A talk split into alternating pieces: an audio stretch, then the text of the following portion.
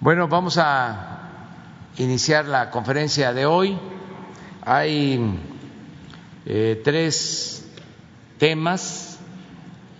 Nos va a informar la secretaria de Seguridad Pública, Rosa Isela Rodríguez, y también la licenciada Olga Sánchez Cordero sobre la situación de candidatos que son amenazados y se les protege para que no tengan ningún problema y mucho menos que pierdan la vida por estos procesos y por la participación de organizaciones criminales en algunas regiones del país. Entonces, eh, se está llevando a cabo un protocolo para proteger a todos los candidatos de todos los partidos, de todas las organizaciones. Entonces, vamos a informar sobre eso. También vamos a informar sobre tomas clandestinas que se encontraron en Ecatepec, en la Ciudad de México, y que eh, causaron mucha preocupación por el peligro que eh, significan, porque empezó a sentirse un fuerte olor a combustible en el emisor Oriente y eh, con cierto grado de explosividad. Entonces se trabajó durante un tiempo, varios días, de manera coordinada y afortunadamente ya se eh, detectó lo de estas eh, tomas clandestinas de depósitos de gasolina robada em, y ya se está procediendo legalmente. Es importante que eh, se sepa, incluso los que participan, porque puede ser que quienes participan de manera directa o indirecta no sepan que es delito grave el robo de combustible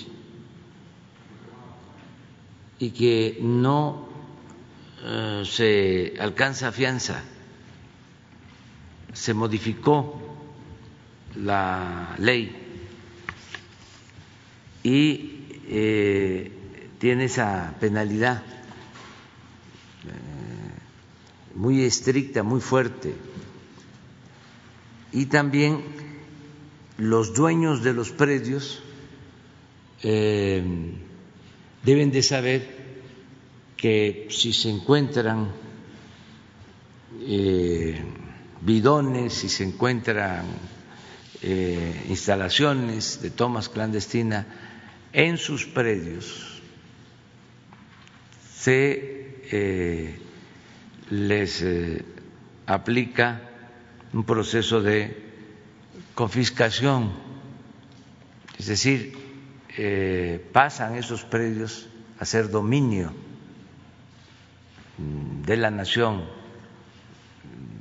son bienes ya públicos. Entonces, que lo sepan, porque eh, no es yo rento, me pagan muy bien, este, mi terreno, mi bodega, este, si la utilizan para cometer un ilícito, se aplica la extinción de dominio, así se le conoce a este procedimiento. Pero lo cierto es que es eh, una eh, despropiación, pasan esos bienes a dominio público, a dominio de la nación. y no hay este, eh, ninguna posibilidad de recuperarlos. Eh, está muy claro el procedimiento. Entonces, que lo sepan para que no eh, piensen que van a estar cobrando una renta y que no sucede nada. Si ellos no están involucrados, pero sí sus predios se les eh, quitan esas eh, propiedades y pasan a formar parte del patrimonio nacional. Eh, también vamos a informar, porque ustedes mm, lo plantearon, de cómo va el programa de apoyo a familiares de fallecidos por COVID.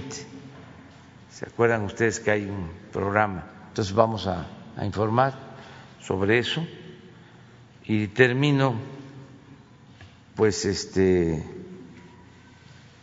enviando pues un pésame a familiares, a amigos, a el Reino Unido por la muerte del príncipe Felipe, esposo de la reina Isabel II de Inglaterra.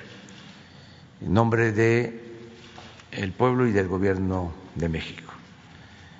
Y también porque este, se fue pasando el tiempo y no lo había hecho, eh, mi más profundo pésame a Albert Rojas, Al Rojas, un dirigente eh, de migrantes de Sacramento, California.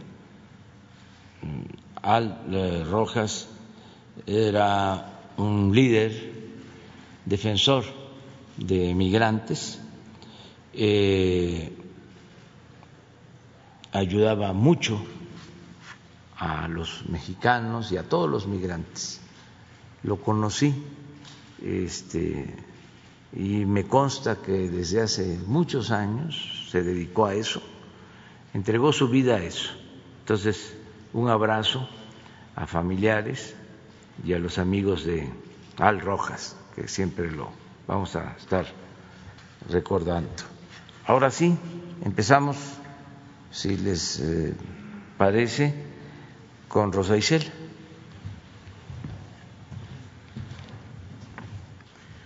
Con su permiso, señor presidente, licenciado Andrés Manuel López Obrador. Muy buenos días, compañeras y compañeros del gabinete, así como buenos días a los representantes de los medios de comunicación. El día de hoy vamos a exponer los resultados de la estrategia de protección en contexto electoral que por instrucción del señor presidente anunciamos el pasado 4 de marzo en este mismo espacio. Desde esa fecha, la Secretaría de Seguridad y Protección Ciudadana unió fuerzas con la Secretaría de Gobernación, la Consejería Jurídica, la Unidad de Inteligencia Financiera, la Guardia Nacional y el Centro Nacional de Inteligencia y otras dependencias para establecer una mesa de trabajo con el propósito de tomar las previsiones necesarias todos los días sobre posibles amenazas y agresiones contra candidatos y candidatas. El asunto que más nos ha ocupado es el de prevenir, sancionar la violencia política y por instrucción del señor presidente, proteger a candidatos y candidatas amenazados por el crimen organizado o por el crimen de cuello blanco. Todos los aspirantes a los más de 21 mil cargos públicos que se elegirán el próximo 6 de junio sin importar colores o ideologías, pueden tener la seguridad de que no están solos. Las instituciones de seguridad del Gobierno de México centramos nuestros esfuerzos en proteger a los candidatos, candidatas y a sus derechos políticos. No permitiremos que el partido del crimen decida. Sabemos que en algunas partes del país estas organizaciones emprendieron una campaña de miedo para aumentar su influencia política mediante la intimidación, la violencia la desaparición y el homicidio. Para implementar esta estrategia, también se ha tenido intensa comunicación, colaboración con los señores y señora gobernadoras, la Conferencia Nacional de Secretarios de Seguridad Pública y otras autoridades estatales a través de las mesas de construcción de paz y seguridad a fin de establecer y acordar los procedimientos a seguir. Recordar a candidatos y candidatas que tenemos un protocolo para su atención se reciben las amenazas o son víctimas de agresiones, si esto ocurre, el primer paso es denunciar o dar aviso a las autoridades. Esto permite la apertura de carpetas de investigación correspondientes y a partir de ese momento se coordina la atención de los casos en las mesas de paz en conjunto con las entidades federativas y la Mesa Nacional de la Estrategia. Con base en la evaluación de riesgos de cada caso, se establece así el esquema de protección. Los candidatos y candidatas a gubernaturas y diputaciones federales, hay que recordarlo, son protegidas por el Gobierno de México, mientras que los aspirantes a otros cargos reciben el apoyo en coordinación con el Gobierno de México de las autoridades estatales, en coordinación con las municipales. Cada caso es diferente y requiere atención especializada. El seguimiento de todos y cada uno de ellos ha implicado conjuntar esfuerzos para dar resultados concretos. Por ello, la Mesa Nacional de Estrategia estableció un centro de monitoreo que opera 24 horas los siete días de la semana, con más de 100 servidores públicos capacitados para brindar atención en esta mesa. Queremos que los candidatos y candidatas realicen sus actividades con tranquilidad, sabiendo que siempre podrán llamar al 911 en caso de una emergencia. En este tiempo se han atendido 117 aspirantes, candidatas o candidatos amenazados o agredidos. De ellos, 71 son hombres, 46 mujeres y al momento tenemos registrados 103 eventos, algunos que involucran a más de un aspirante y en 60 de ellos se han abierto carpetas de investigación. En coordinación con las autoridades estatales, el Gobierno de México ha brindado medidas de protección a 41 candidatos, de los cuales 22 cuentan con vigilancia de policías estatales, 16 de la Guardia Nacional y 3 de otras autoridades. Tenemos 10 casos graves relacionados con la desaparición o lamentables fallecimientos de aspirantes, 35 que han implicado atención especializada como proveerles de un botón de pánico, escoltas, teléfonos de contacto, efectuar rondines en sus domicilios. Además, se han analizado 58 casos en los que se han alertado sobre probable violencia. Afortunadamente, no se trata de un problema generalizado que se exprese con la misma intensidad en todo el país. Más de 47% de estos casos se concentran en seis entidades, Estado de México, Veracruz, Nuevo León, Oaxaca, San Luis Potosí y Quintana Roo. De los candidatos y candidatas atendidas al momento, 82% son aspirantes a presidentes municipales, diputaciones locales y ayuntamientos. El 18% restante eh, contiende por gubernaturas o diputaciones federales. Tenemos, por ejemplo, el lamentable caso de Carla Enríquez Merlín, aspirante a una candidatura a, a la presidencia municipal de Cozoleacaque, Veracruz, quien fue asesinada junto con su madre Gladys Merlín Castro el pasado 15 de febrero. Un hecho doloroso que atenta contra la vida y la democracia y por el cual ya hay dos personas de su círculo cercano vinculadas a proceso penal. También hay otras órdenes de aprehensión a punto de ejecutarse por los delitos de feminicidio y el robo de alrededor de tres millones de eh, joyas y relojería. Debo precisar que aún eh, no se descartan otras líneas de investigación de acuerdo a las indagaciones de la Fiscalía Estatal. Otro caso lamentable es el asesinato de Julio César Galindo, expresidente de Coparmex en San Luis Potosí, también aspirante a cargo eh, de elección popular y por cuya investigación la Fiscalía del Estado ha cumplimentado cuatro órdenes de aprehensión de personas con quien tuvo diferencias por negocios, una de ellas también con aspiraciones políticas a la presidencia municipal de Chalma, Veracruz. También es de destacar la detención reciente por parte del gobierno del estado de Guanajuato de los responsables en el asesinato del diputado Juan Antonio Acosta, eh, exdiputado Juan Antonio Acosta Cano, quien pretendía contender por la presidencia municipal de Juventino Rosas en Guanajuato. Se encuentran involucrados también servidores públicos del propio municipio. Como estos tres casos, esperamos que ningún otro quede impune. Y, eh, por cierto, eh, que una buena noticia es eh, el ah, que ya apareció, que se encontraron con vida a la familia Villaseñor Romo, nos informa la Fiscalía del Estado de Jalisco, en una acción en colaboración con esa Fiscalía, la Secretaría de la Defensa Nacional, la Guardia Nacional y la CONACE, en donde más de 200 elementos intervinieron en la búsqueda de la familia Villaseñor Romo y se continúa con las investigaciones para el castigo a los responsables.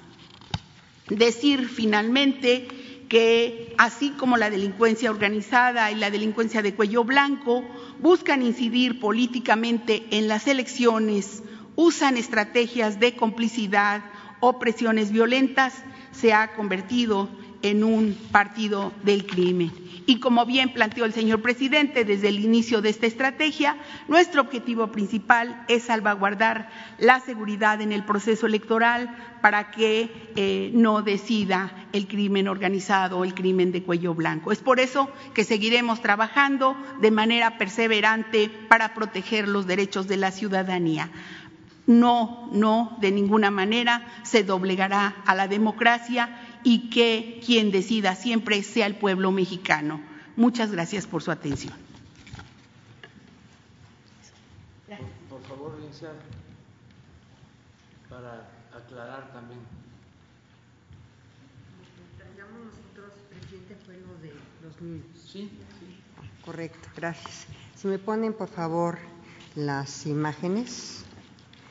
Eh, recordarán ustedes que en días pasados el periodista Miguel Vadillo eh, y algunos otros periodistas de Contralínea eh, hicieron un planteamiento respecto a los refugios que albergan a menores de edad y que han sido estos menores de edad que habrían sido recuperados de situaciones relacionadas con el delito de eh, trata de personas.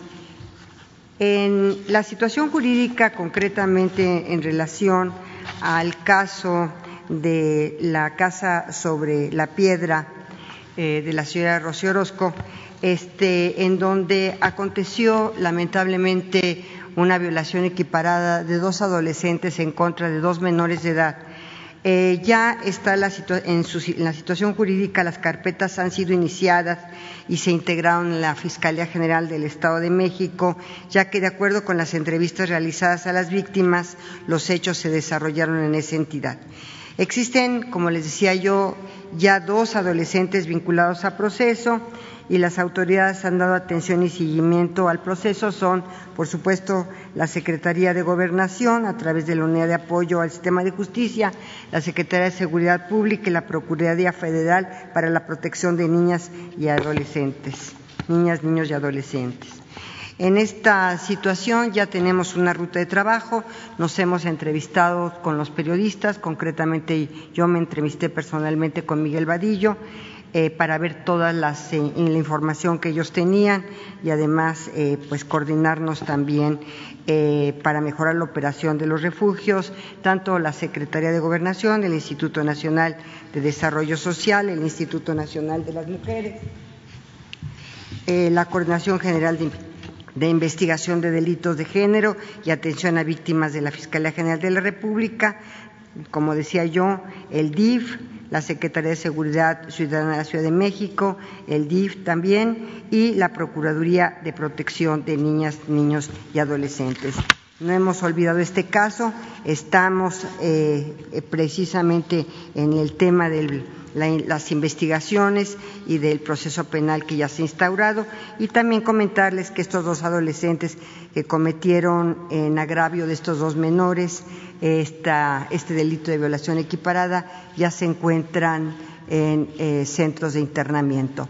Pero lo que yo comentaba con el señor presidente es que vamos a revisar la normativa que tenemos tanto en la Secretaría de Gobernación como en la Comisión eh, Nacional de Trata de Personas, como también en otras instancias del Gobierno eh, federal y también de los gobiernos estatales, las normativas que nos pueden permitir eh, tener obviamente una intervención como Estado mexicano en las condiciones en que se prestan estos servicios por parte eh, de estas organizaciones sociales en razón de que necesitamos tener mayor vigilancia y mayor eh, supervisión en los servicios prestados, que también eh, quiero decir que muchas de estas organizaciones son parte importante del apoyo que se tiene para estas personas, pero que sí necesitamos tener normativas mucho más fortalecidas para poder hacer esta supervisión y esta vigilancia de estos refugios, sobre todo tratándose de menores de edad. Muchas gracias. Gracias, Gracias, presidente. Perdón, se me cae. Gracias. Gracias.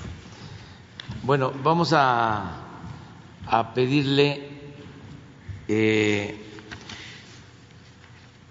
pues a la licenciada Laura Velázquez y al licenciado Javier González del Villar que nos eh, expongan sobre las eh, tomas clandestinas y posteriormente lo de el apoyo a fallecidos, a familiares de fallecidos. Muchas gracias, eh, señor presidente. Muy buen día a todos y a todas. Informa usted, eh, presidente, a la población y a los medios de comunicación que a partir del 29 de marzo, lunes 29 de marzo, eh, aproximadamente a las 20:15 horas, inició un evento de los más relevantes que han puesto en riesgo a la población, en particular en la Ciudad de México y Estado de México. Afortunadamente, la coordinación eh, muy puntual eh, y el trabajo en unidad, las tomas de decisiones que se realizaron entre todas las instituciones, encabezado con el liderazgo de, Pemex, pudimos atender a tiempo y de manera adecuada en beneficio de toda la gente. Eh, a lo largo de estos días de trabajo fueron eh, poco más de 598 elementos del Gobierno de México que estuvimos trabajando sin descanso Sumado a ello también elementos del gobierno del Estado de México y en particular del municipio de Catepec. El lunes 29 de marzo, eh, Conagua emite un reporte por presencia de olor a hidrocarburo en las inmediaciones de la planta de bombeo El Caracol, así como un registro de índice de explosividad del 70%. Se procedió al despliegue de personal de Sedena, Guardia Nacional, Pemex, Conagua y la Coordinación Nacional de Protección Civil y autoridades estatales y municipales del Estado de México para realizar el resguardo de la zona y el monitoreo permanente de la explosividad para descartar riesgos a la población. De manera preventiva, Conagua cerró las compuertas de la planta de tratamiento de aguas residuales de Atotonilco y de la lumbrera número cero del túnel emisor oriente, dejando de enviar agua a la planta El Caracol. Una hora después se registra un índice de explosividad del 60%. Pemex realiza el cierre de, válvulas en el poliducto Tuxpan-Azcapotzalco con el fin de contener la pérdida del producto, mitigando el riesgo, el riesgo de derrame. A las 12 horas, a las 24 horas, perdón, se registra que el índice de explosividad se reduce al 0%. Para el día martes 30 de marzo, Conagua realiza un muestreo del espesor de combustible. Determina que existe tendencia a la baja de la presencia de este hidrocarburo. Como medida de mitigación y protección a la población, personal de Pemex, Protección Civil y bomberos de Catepec eh, controlaron la evaporación de hidrocarburo en los cárcamos y en la lumbrera número 5.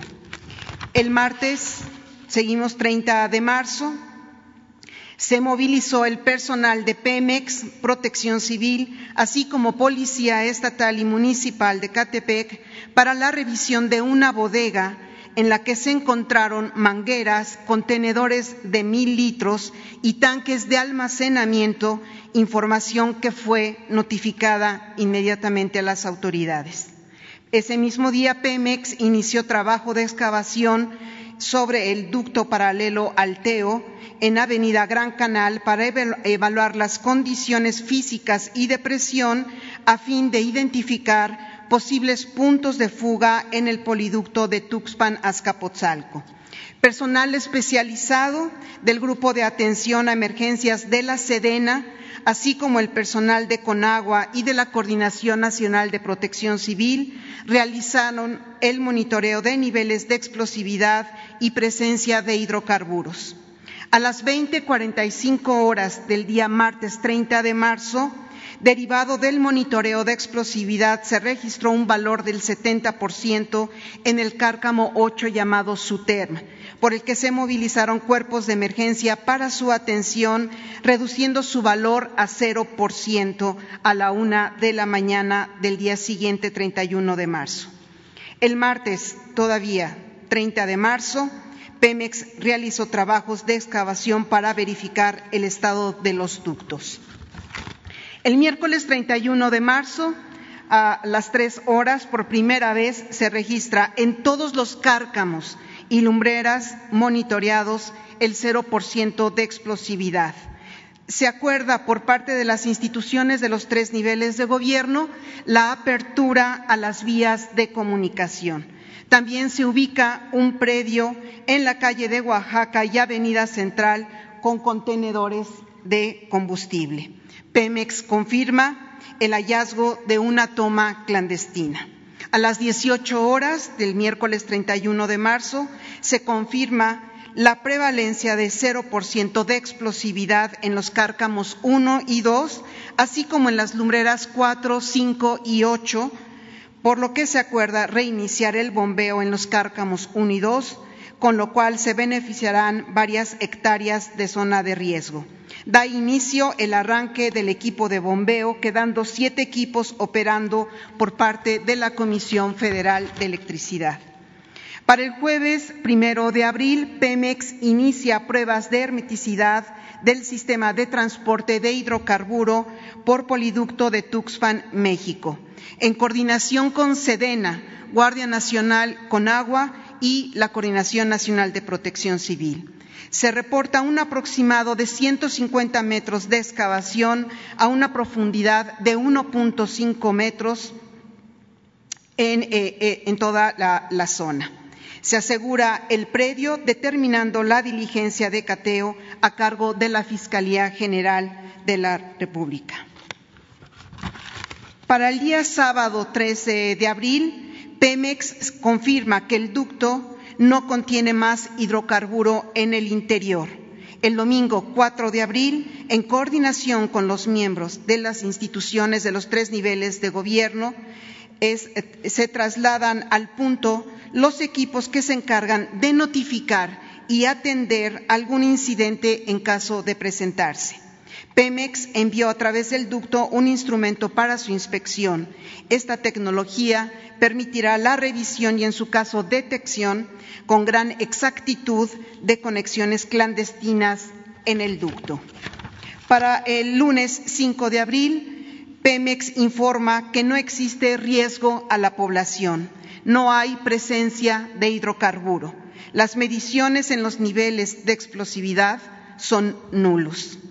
El martes 6 de abril, a las 14 horas, Pemex dio a conocer los resultados de la prueba de hermiticidad, mismos que arrojan un total de ocho puntos en el ducto cuyo espesor es de cero, es decir, encontraron ocho posibles tomas clandestinas, de los cuales se encuentran ubicados en el Estado de México, municipio de Catepec, siete de ellos, y uno en la Ciudad de México, en la alcaldía Azcapotzalco. Para el miércoles 7 de abril a las 10.30 iniciaron los trabajos en los puntos restantes para las acciones de identificación y clausura de las mismas tomas clandestinas. Para el jueves 8 de abril, el día de ayer, a la 1.25 reanuda la operación del ducto Tuxpan-Azcapotzalco y se establece un programa para el monitoreo de porcentaje de explosividad cada hora. A las 9.37 horas da inicio la operación normal del transporte de gasolina en el ducto. A las 12 horas se registraron condiciones de operación estables en el poliducto. A las 17.54 horas concluyen labores de clausura de las ocho tomas clandestinas. Se continuará con el monitoreo de los niveles de explosividad en las lumbreras y cárcamos cercanos al TEO para garantizar la seguridad de la población. Asimismo, se mantiene vigilancia con el proceso de empaque y puesta en operación del ducto con monitoreo de la presión y de las condiciones de funcionamiento. Por último, menciono a ustedes que a lo largo de 240, 240 horas continuas Hemos estado trabajando 629 elementos desplegados y quedaron eh, clausuradas ocho tomas clandestinas. Eso sería todo, señor presidente. Muchas gracias.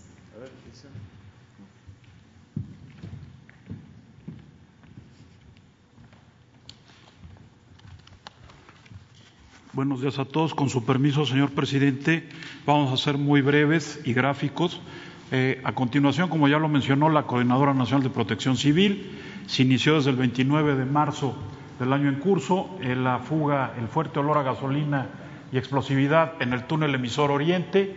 Se inicia el plan de respuesta a emergencia en coordinación con Protección Civil, SEDENA, CEMAR, Seguridad Pública y Protección Ciudadana, Guardia Nacional, Seguridad Física de Pemex y Conagua. Iniciamos la contención y mitigación del riesgo en la zona de mayor explosividad Pemex realiza los trabajos para la ubicación y reparación de la fuga de hidrocarburo hacia el Gran Canal. En ese momento teníamos conocimiento de una toma clandestina nada más para mayor exactitud. En la ubicación de la toma clandestina, Pemex utiliza lo que se conoce como corrida de diablo instrumentado, el aparato que vimos hace un momento, hacia el interior del ducto de 16 pulgadas Tuxpan-Azcapotzalco. Se corrió del kilómetro 280 al 317, que era donde presentaban las mayores eh, alertas. Derivado de estos resultados, se detectan ocho tomas clandestinas, siete en el Estado de México, en Ecatepec, una en Azcapotzalco. Se ubican cuatro túneles con derivación a predios utilizados como centros de almacenamiento ilícito de combustible y con las carpetas de investigación iniciadas. FGR practica cateos a siete inmuebles y las acciones judiciales continúan. Como ya lo mencionó el señor presidente, estos inmuebles pasan ya a formar parte del patrimonio nacional vía la acción de extinción de dominio. Los días 6 y 7 de abril se cancelan todas las tomas clandestinas detectadas en Acatepec y en Escaposalco. A la una de la mañana del día de ayer se da por concluida la emergencia, inicia el ducto Tuxpan a Escaposalco. Adelante, por favor. Aquí vemos la corrida de diablo instrumentado el día 4 de abril, el, aparato que mide el espesor del ducto. Esto es en venta de Carpio en el sector de Pemex, que se introduce hacia el poliducto y nos va detectando las posibles fallas. Adelante, por favor. Ahí está el video donde se muestra donde los, los especialistas en el manejo de estos aparatos ingresan el, el, diablo instrumentado al interior del ducto para iniciar las labores de detección de eh, anormalidades. La que sigue, por favor. Estos son los resultados que arroja la corrida del diablo instrumentado. Aquí podemos ver las ocho tomas clandestinas ubicadas con las coordenadas. Es importante mencionar que la primera y la segunda eran las que representaban mayor riesgo a la zona del Gran Canal en Ecatepec, Estado de México. Ahí enfocamos los esfuerzos en primera instancia. La que sigue, por favor. El primer eh, hallazgo de la primera toma clandestina con mayor riesgo se ubicó en la calle de Oaxaca y Tulpetlac, en Ecatepec, Estado de México. Como vemos ahí, las excavaciones, ahí está la manguera que hacen los trabajadores de Pemex, que dan hacia una accesoria. Podemos ver la que sigue.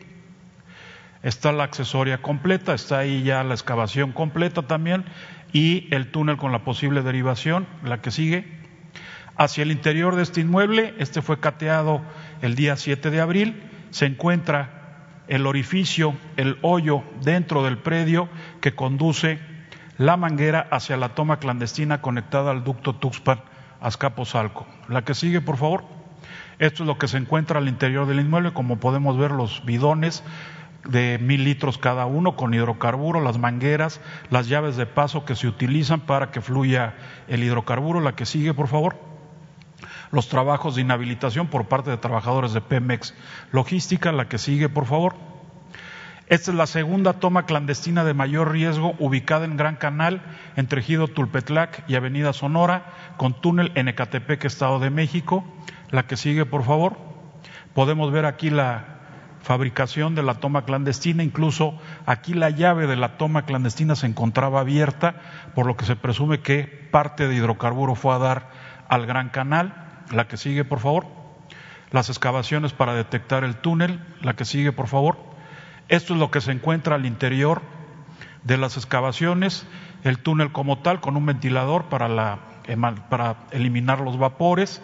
Aquí viene la manguera que corre hacia, hacia el túnel y hacia el, hacia el ducto. La que sigue, por favor. Otra vista más ampliada del túnel. Se presume que hubo un, un derrumbe hacia el interior del túnel, lo que hizo que estas personas, que estos sujetos salieran rápidamente y dejaron la llave eh, de la toma clandestina abierta. Aquí se ve un poco derrumbado el túnel. La que sigue, por favor. Esta es la toma que se ubica en Avenida Tesosomoc, esquina con 5 de mayo, en eh. La que sigue, por favor. Aquí viene la toma clandestina ya ubicada. Tenemos una serie de mangueras ahí hacia el interior. La que sigue, la toma clandestina, ahorita continuamos con labores de, excavación y de trabajos por parte de Pemex, presumiblemente da al predio ubicado en Avenida Tesosomoc, número 52. Es importante mencionar que este inmueble se cuenta ya con un antecedente de toma clandestina en el año 2017. La que sigue, por favor las cuadrillas de Pemex trabajando en, las restantes seis eh, tomas clandestinas. Se inicia la operación del poliducto de 16 pulgadas Tuxpanas-Capozalco y gracias a la estrecha coordinación con Protección Civil Federal, con Agua, Seguridad Pública y Protección Ciudadana, Sedena, CEMAR, Guardia Nacional, Seguridad Física de Pemex, el riesgo fue controlado, como lo dijo la licenciada Laura Velázquez, en forma inmediata. No obstante, se permanece en sitio por cualquier eventualidad y también para atender las acciones del Ministerio Público y las acciones judiciales, como son los casos de los cateos que eh, siguen aún en, en proceso. La que sigue, por favor.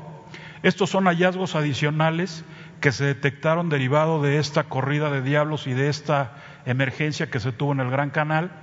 Hace un momento, las que sigue, por favor, la licenciada Laura eh, eh, presentó y la semana pasada también se informó de aquellos predios en donde se encontraban los bidones perfectamente bien apilados, corrió eh, una vista de un dron.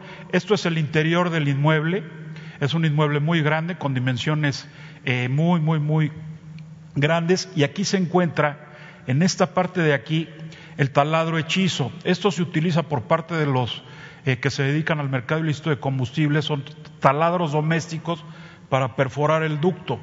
Si ustedes pueden ver, aquí hay un tabique, al momento de ingresar al predio se encontraba el taladro tapado con el tabique. La que sigue, por favor. Este es el interior de uno de los inmuebles cateados que se encuentra en Ecatepec, Estado de México. Por ahí pasa una manguera derivada de una toma clandestina del poliducto Minatitlán, México. y podemos ver que este inmueble era utilizado en su momento como un eh, templo religioso. Abajo, en el subsuelo, es donde pasa la manguera de la toma clandestina. La que sigue, por favor. Los recorridos al interior de los inmuebles. La que sigue, por favor. El, continuamos con los mismos recorridos que se hicieron a toda la periferia de la zona de Catepec. Y eso sería cuánto, señor presidente.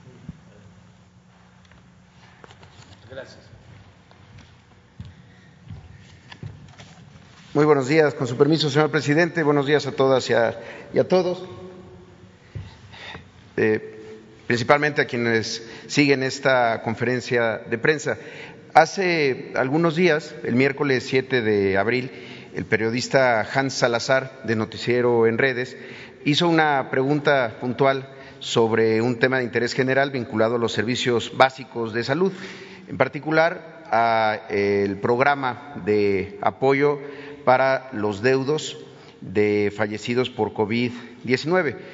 Toda vez que esto es de la mayor relevancia informativa eh, para aquellas personas que desafortunadamente han tenido el fallecimiento de un integrante de su familia durante la pandemia y a pregunta expresa eh, eh, sobre este, sobre este tema se considera importante atender con claridad la interrogante.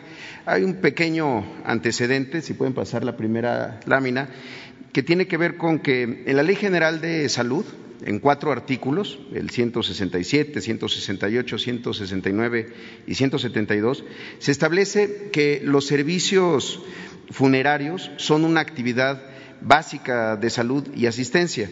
Y además en la ley de asistencia se confiere esa facultad al Sistema Nacional para el Desarrollo Integral de la Familia, el DIF, por eso está aquí también con nosotros su directora, eh, Rocío García.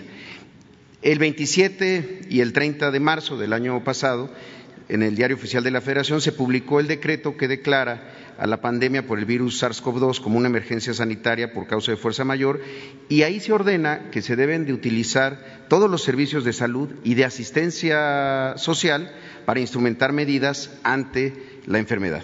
Ante ello es que era pertinente pues generar acciones para atender necesidades de las personas que hubieran perdido a un familiar por eh, motivo de la pandemia. Y el 24 de noviembre, aquí también en, esta conferencia de prensa, se presentó el apoyo a deudos por fallecimiento por COVID, eh, un esfuerzo de varias instituciones que empezó sus registros el día 2, de diciembre. En la siguiente lámina, este consiste en un plan de apoyo un apoyo monetario de 11.460 pesos a las familias de personas que fallecieron por COVID. Este apoyo debe de ser solicitado por los familiares dentro de un periodo de un año después del fallecimiento y es otorgado a un familiar eh, por cada persona eh, que haya fallecido, al familiar que lo solicita. La siguiente, ¿cuál es el estatus actual? Al 8 de abril se han recibido 233.736 solicitudes. Eh, todas estas solicitudes pasan a un proceso de revisión. Se revisan todos los documentos que son necesarios, documentos que tienen que ver con el motivo del fallecimiento, pero también donde se demuestra el parentesco de la persona que lo, que lo solicita.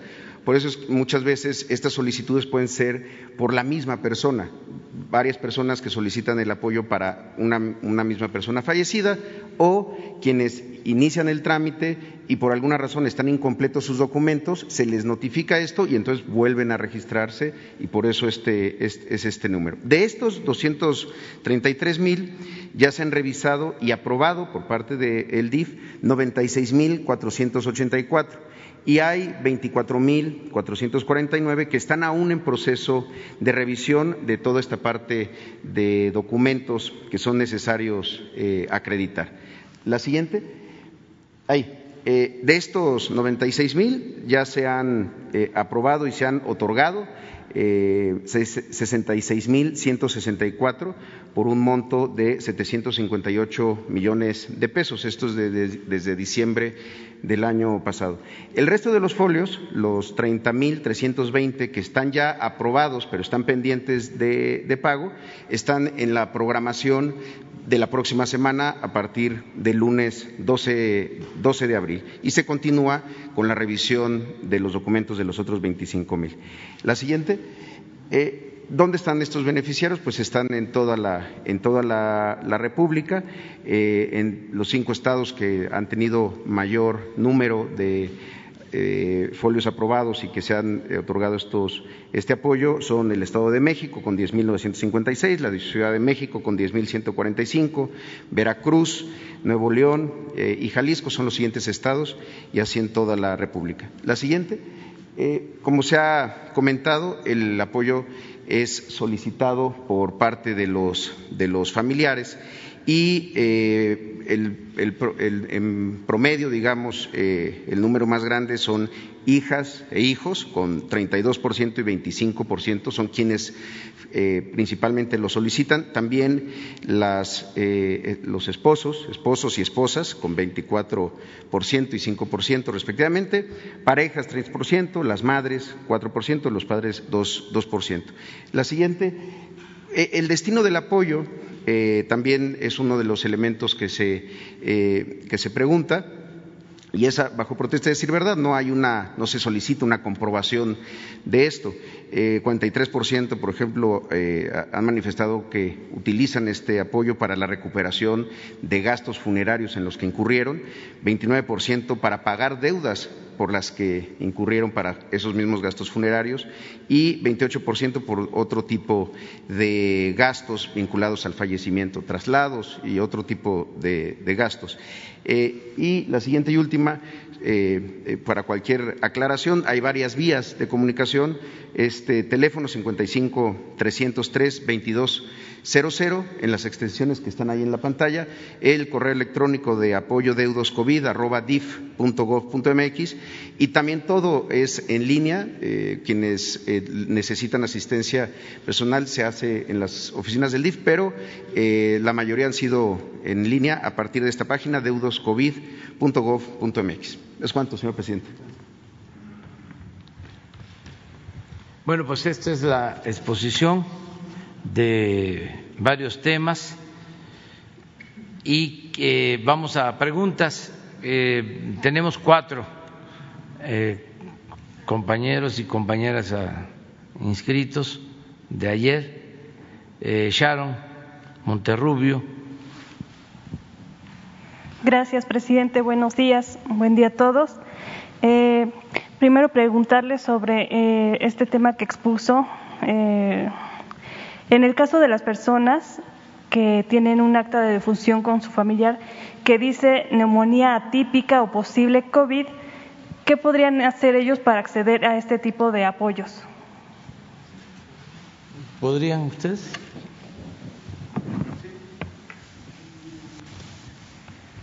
Sí, gracias. Sí, eh, toda la documentación se revisa eh, una por una. Entonces, en algunos casos, por ejemplo, que el acta diga algo, pero tengan una, la nota médica, por ejemplo, o el certificado, todo eso se revisa, porque cada caso es igual de, importante y cada caso es algo pues, que nos preocupa. Eh, por eso es que esta revisión debe ser muy minuciosa, de que se tenga eh, la claridad sobre el tema del fallecimiento, pero que también se tenga claridad sobre el parentesco de la persona que lo está solicitando, que alguien que no tenga un parentesco, pero que por alguna razón tenga la documentación, pues eh, esos casos se revisan. Pero en esos casos particulares, eh, y, por eso se estableció la fecha de inicio en el primer fallecimiento registrado en marzo del año pasado, eh, se revisan todos y cada uno de ellos. Y, e incluso muchas veces se busca a los, a los familiares para que, si ellos tienen esta esta sospecha o tienen una prueba eh, positiva por COVID, puedan incorporarla y se resuelva favorablemente. Gracias. Se me olvidó presentar, es para Canal 14 del SPR, Sharon Smog. Eh, la siguiente pregunta, presidente, es ¿qué ha pasado con las vacunas que, que se estaban desarrollando en nuestro país? Las instituciones han mencionado que el principal obstáculo han sido los recursos, la falta de ellos. ¿Qué nos puede decir? Bueno, hay una buena noticia, pero este se va a administrar. Eh, la vamos a dar a conocer esa buena noticia el martes, porque corresponde eh, al pulso de la salud. Ustedes saben que los martes informamos sobre pandemia, vacunas. Entonces ayer se acordó que se informe sobre vacunas que se están eh, investigando, se están estudiando para eh, producirse en México. Ya vacunas eh, elaboradas por científicos mexicanos, por empresas mexicanas. La vacuna patria pero hasta el martes se da a conocer el proceso sobre eh, esta vacuna. Gracias. Y para finalizar, ayer el subsecretario Encinas mencionó que un hecho preocupante es la cifra de desapariciones de mujeres, especialmente en menores de 10 a 17 años. La pregunta es qué acciones eh, se implementan especialmente para evitar la trata de mujeres y si propondrá alguna estrategia o campaña para fomentar las nuevas masculinidades y este, también con el objetivo, en parte, de que la mujer deje de ser vista como un objeto. Gracias, presidente. Sí, hay todo un plan que se está aplicando y además se está reforzando que lleva este, la Secretaría de Gobernación. Hoy precisamente habló sobre este tema la secretaria, no sé si quisiera este, abordar el tema.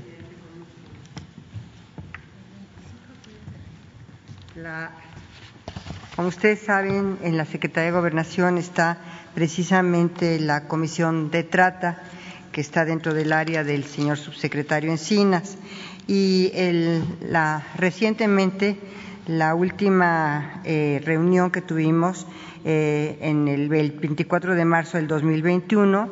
Quiero decirles que estamos articulados con todas las instituciones del Gobierno federal, con la Secretaría de Seguridad eh, y Protección Ciudadana, con el DIF, con InMujeres, con Indesol, con las Procuradurías de la Defensa del Menor, tanto a nivel federal como a nivel local y el 24 de marzo del 2021 eh, precisamente se llevó a cabo la más reciente reunión de la Comisión Intersecretarial para prevenir, sancionar y erradicar los delitos en materia de trata de personas y para la protección y asistencia a las víctimas de estos delitos eh, que yo presido.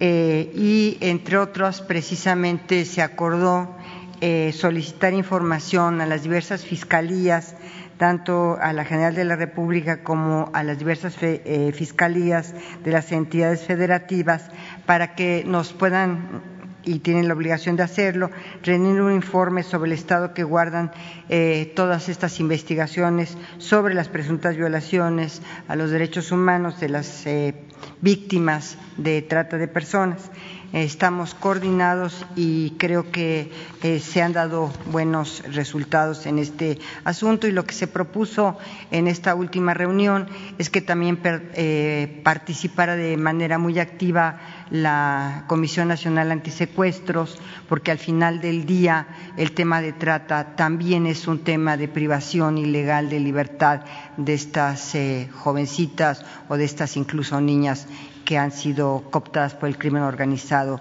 para la esclavitud sexual, para el tema de trata de personas. Gracias, presidente. Gracias. ¿Ya, Charo? Sí, vamos con Antonio Baranda. Gracias, presidente. Buenos días. Eh, pues hay varios temas, pero me gustaría empezar con el asunto de la vacunación a los médicos privados. Hay varias asociaciones de médicos privados que están reclamando, que están exigiendo vacunación. Incluso el día de hoy hay una protesta fuera de Palacio Nacional de personal médico que está eh, pues solicitando que se le vacune.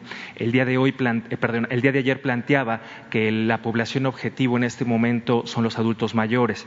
En ese sentido, preguntarle si hay posibilidad de que se abra la vacunación a los médicos privados o tendrían que esperar a que les toque en función de su rango de edad, presidente. Sí, miren, eh, se está llevando a cabo un programa en el que de acuerdo a la recomendación de los médicos especialistas, se prioriza, es decir, se le da este, atención especial a los grupos que se consideran más vulnerables. Lo primero, para este, aclararlo, fue atender a médicos, enfermeras, trabajadores de la salud que desde el principio están en hospitales COVID. Ese fue el primer grupo a proteger, los que están salvando vidas, arriesgando sus vidas, porque al inicio, cuando no teníamos la vacuna, desgraciadamente algunos de estos médicos, enfermeras, este, perdieron la vida. Entonces, eso es lo primero que se hizo. Ya casi terminamos de vacunarlos en segunda dosis a todos. Lo segundo eh, son los adultos mayores de 60 en adelante, porque se eh, argumentó además de la solidaridad del humanismo, de que como es una población más eh, vulnerable a la pandemia por la edad, se manejó por los médicos de que si vacunábamos a todos los adultos mayores de 60 años, se eh, reducía la mortalidad por COVID hasta en un 80%. Entonces, lo más importante de todo es salvar vidas. Lo más importante de todo es la vida, es el principal de los derechos humanos.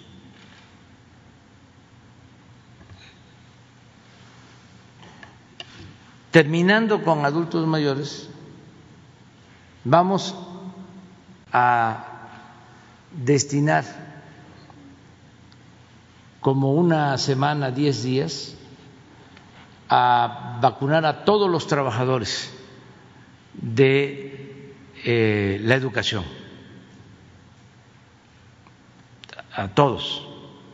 Y estamos mm, analizando el hacerlo con la vacuna CanSino, que es una sola este, dosis. Estamos eh, pensando en un universo de más de tres millones de trabajadores de la educación, tanto de escuelas privadas como de escuelas públicas, no solo maestras, maestros, sino todo el personal que tiene que ver con un centro educativo. Esto pensamos que eh, se inicie eh, del 15 al 20 de este mes, porque consideramos también que vamos a terminar de vacunar con una dosis a todos los adultos mayores alrededor del día 20 de este mes a todos los adultos mayores. Entonces, al mismo tiempo vamos a iniciar la vacunación de los trabajadores, maestras, maestros, personal de eh, el sector educativo. Y en paralelo, casi al mismo tiempo, seguimos con segundas dosis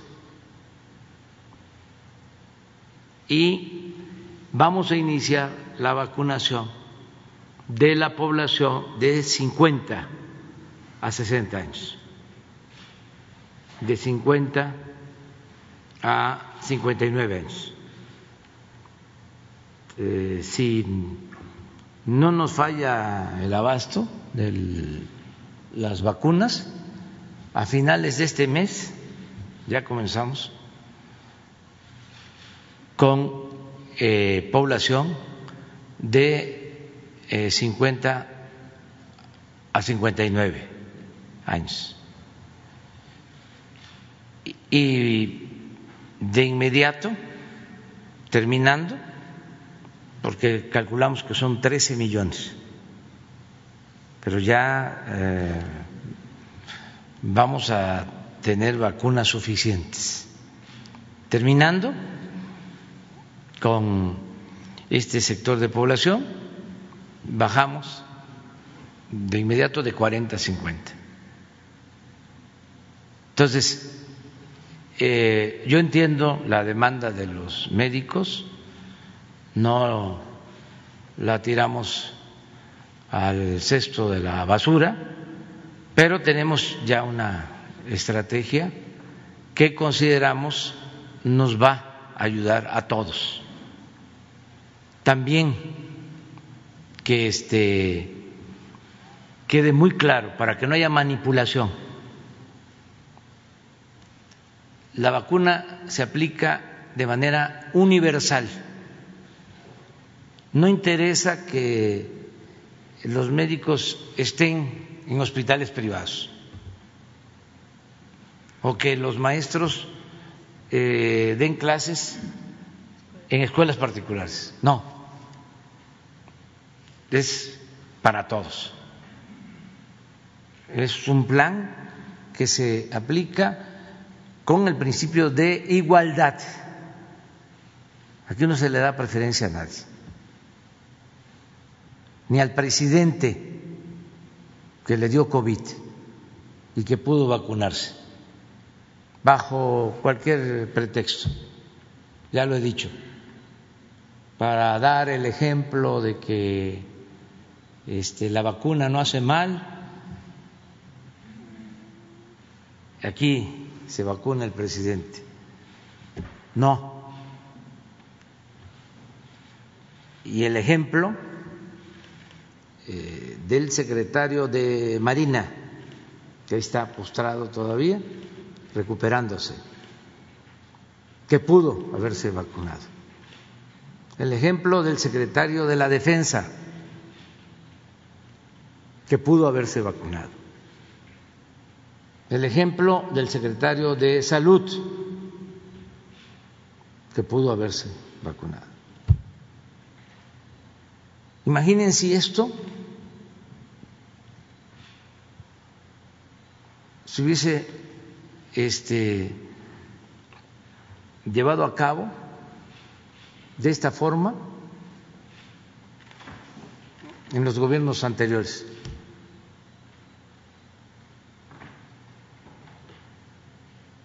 Hubiese sido un desorden, pero además se hubiese marginado a los pobres, a los desposeídos, a los que no tienen influencias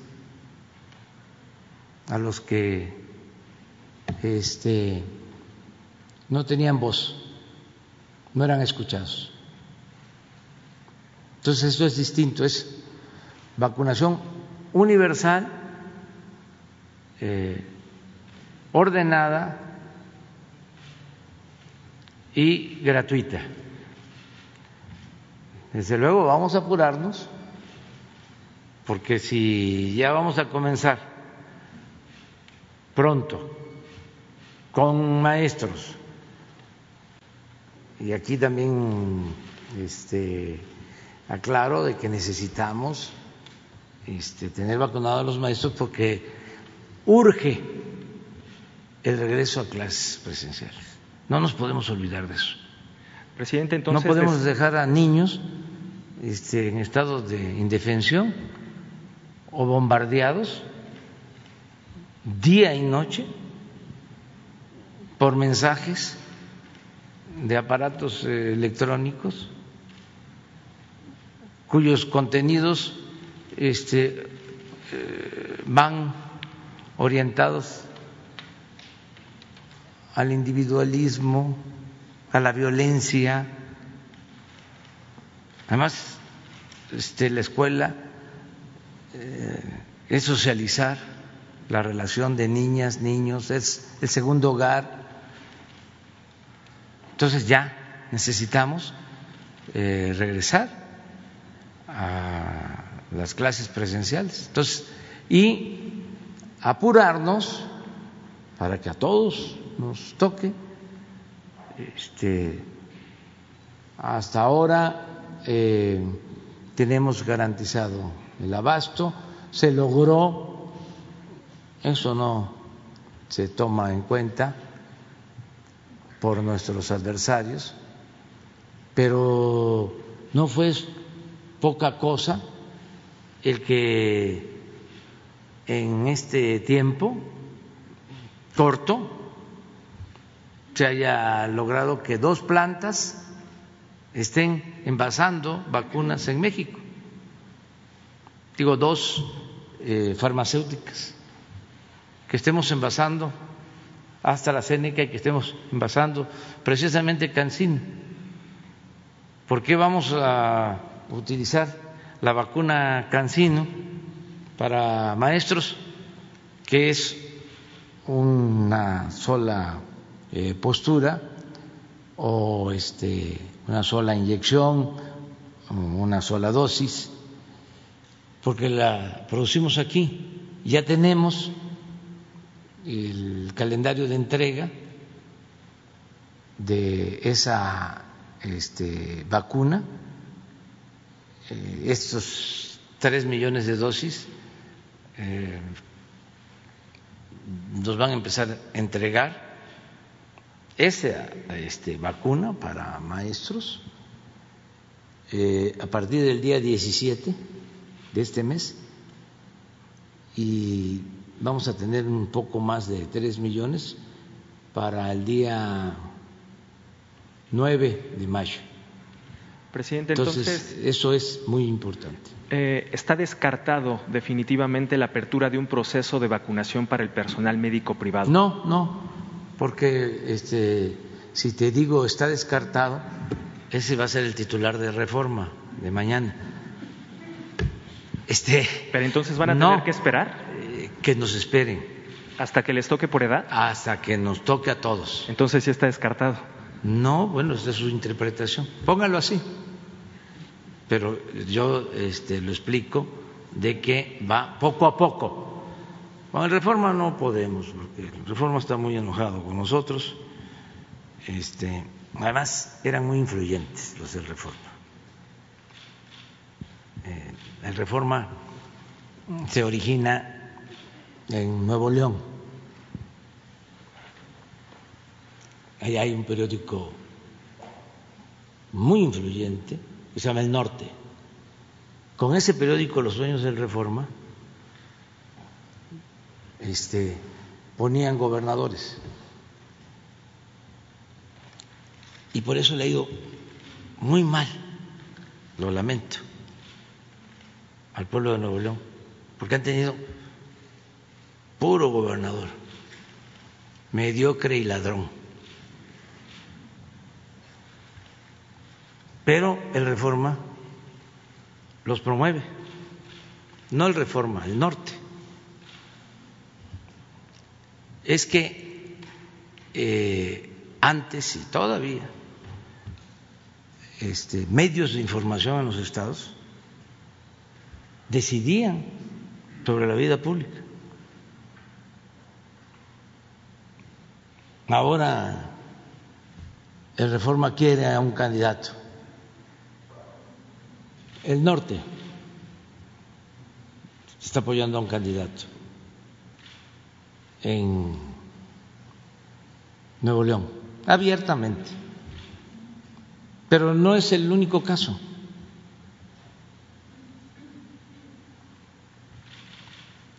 Entonces, este se meten a la cuestión política electoral y tienen diferencias con nosotros. Entonces, lo que tú me preguntas, que además tienes todo el derecho de hacerlo, como también yo también tengo el derecho a la réplica, este, tiene que ver con una campaña que traen en contra de nosotros para echarnos encima a los médicos. Muy eh, perversa y al mismo tiempo elemental. O sea, para que los médicos se inconformen con nosotros porque no los vacunamos, odontólogos, o sea, muchos médicos. Entonces yo les digo a los médicos y a los odontólogos de que existe esta campaña de el Reforma y del norte en contra de nosotros y que este nos esperen porque los vamos a atender a todos, nada más que se está definiendo una estrategia. ¿No cree que el gobierno es el que se está echando encima a los médicos no vacunándolos a pesar de que tienen contacto con pacientes con COVID? No, no, este, nosotros atendemos a todos y nos guiamos por lo que nos dicen los especialistas y lo que más nos importa es salvar vidas. Y si se trata de recibir presiones, pues estamos acostumbrados a enfrentar a grupos de presiones. lo más importante es estar bien con uno mismo, con nuestra conciencia. Eso es lo más importante. Son solo preguntas por las protestas que hay en las calles, presidente, pero tengo una, segunda pregunta. Eh, ¿Qué diagnóstico tiene sobre el contrabando de combustibles en la frontera norte? Hace unos días ya planteaba este tema. Eh, aparentemente está focalizado en el estado de eh, Tamaulipas. Me gustaría saber qué diagnóstico tienen sobre esto y sobre la limpia en las aduanas. hace un año se destituyeron al menos 10 mandos y administrativos de las aduanas y hasta el momento no ha habido eh, pues castigos para, para, estas personas. ¿Cómo va esta limpia de las aduanas, presidente? Sí, este, con la llamada reforma energética, lo expliqué aquí en una ocasión, se entregaron permisos a diestra y siniestra para la importación de gasolinas y de combustibles se entregaron más de mil permisos a distintas este, personas y empresas. Poco a poco se han ido cancelando esos permisos porque este, se entregó a gente que no se dedicaba a ese negocio de la venta de combustibles, no eran empresas del sector eh, energético. Y ellos mismos este, dejaron de usar los permisos o se cancelaron por el tiempo. En ningún caso hubo un proceso arbitrario, a nadie se le quitó un contrato. Es un poco lo que sucedió con las concesiones mineras, que se han venido limitando, reduciendo porque se entregaron muchísimas para la especulación financiera. Y como tienen que pagar impuestos, y antes se les condonaba y ahora no, pues prefieren este, regresar las concesiones.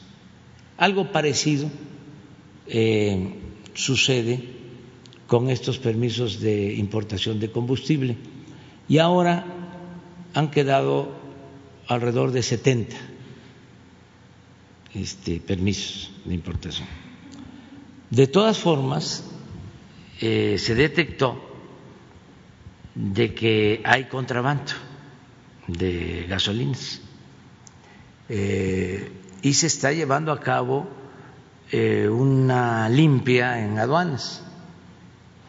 Ya las aduanas están manejadas por la Secretaría de Defensa y por la Secretaría de Marina. Eh, y ya se están logrando resultados. En el informe que me entregó reciente el secretario de la Defensa sobre el manejo de aduanas, eh, se incrementó en tres veces la recaudación en aduanas, donde ellos ya están actuando. Entonces estamos limpiando y vamos a seguir limpiando. Pero también por eso es la ley que enviamos al Congreso o la iniciativa de ley para, en su caso, este, sea analizada y aprobada por eh, los legisladores, la ley de hidrocarburos. Eso es lo que va a controlar para que Pemex tenga de nuevo más eh, control en todo lo que tiene que ver con la distribución de las gasolinas. Eh, estamos poniendo orden en ese sentido. Yo espero que antes que finalice este periodo, desde luego eso va a depender de la agenda que tengan en el Senado, en la Cámara de Diputados, de los tiempos y de lo que ellos eh, decidan, pero ojalá y ya se apruebe esa ley de hidrocarburos. Nos importa mucho y vamos a cerrar completamente el contrabando de combustibles. ¿Qué información adicional tiene precisamente sobre este contrabando? Porque aparentemente las bandas que antes se dedicaban a este eh, huachicoleo ahora están, eh, digamos, trasladando sus actividades a este tipo de contrabando a través de aduanas y puertos. Que estamos ya este, enfrentándolos, combatiendo ese contrabando, ese eh, huachicoleo. Este, y pronto vamos a controlarlo. Nosotros somos muy perseverantes y somos libres. Eso es lo bueno de la democracia. Cuando la autoridad solo le debe al pueblo su cargo o encargo, El que manda es el pueblo, el único amo es el pueblo. Pero si al presidente lo ponen con dinero, con campañas mediáticas, los grupos de intereses creados, pues el presidente no representa al pueblo, representa a quienes lo impusieron. Por eso es muy importante la democracia. Imagínense si hubiese ganado otro partido. ¿Qué hubiese sucedido en el caso de los impuestos? Seguirían condonando los impuestos a los de mero arriba, como pasaba. De ahí el enojo que tienen. ¿Saben qué están ahora este, tramando? Porque no siempre piensan, traman, de que ya se va a terminar el sexenio. Se quieren ir a juicios en todo y con tácticas dilatorias, esperar a que termine el sexenio porque están apostando ya a que van a regresar y que entonces pues ya no van a pagar impuestos y van a regresar por sus fueros. Pues están muy mal, entre otras cosas porque falta mucho ni modo que un juicio, por más que lo alarguen, lo pateen, como se dice coloquialmente, que lo vayan pateando, si lleve tres años, no lo vamos a permitir, porque aquí vamos a estarlo denunciando. Eso del juez que concede el amparo para favorecer a empresas de la industria eléctrica, empresas que pagan menos por la electricidad que lo que pagan los ciudadanos en sus domicilios. Pues sí está bien, ya se considera amparo, se respeta, pero ya se envió ayer por parte del Senado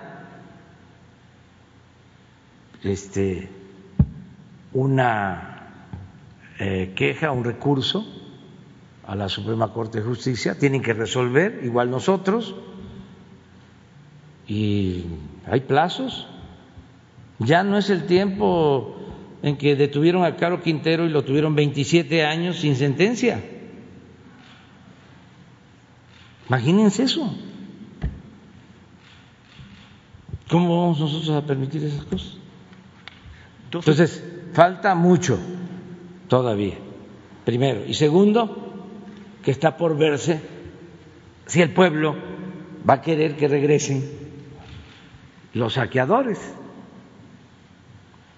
los rateros.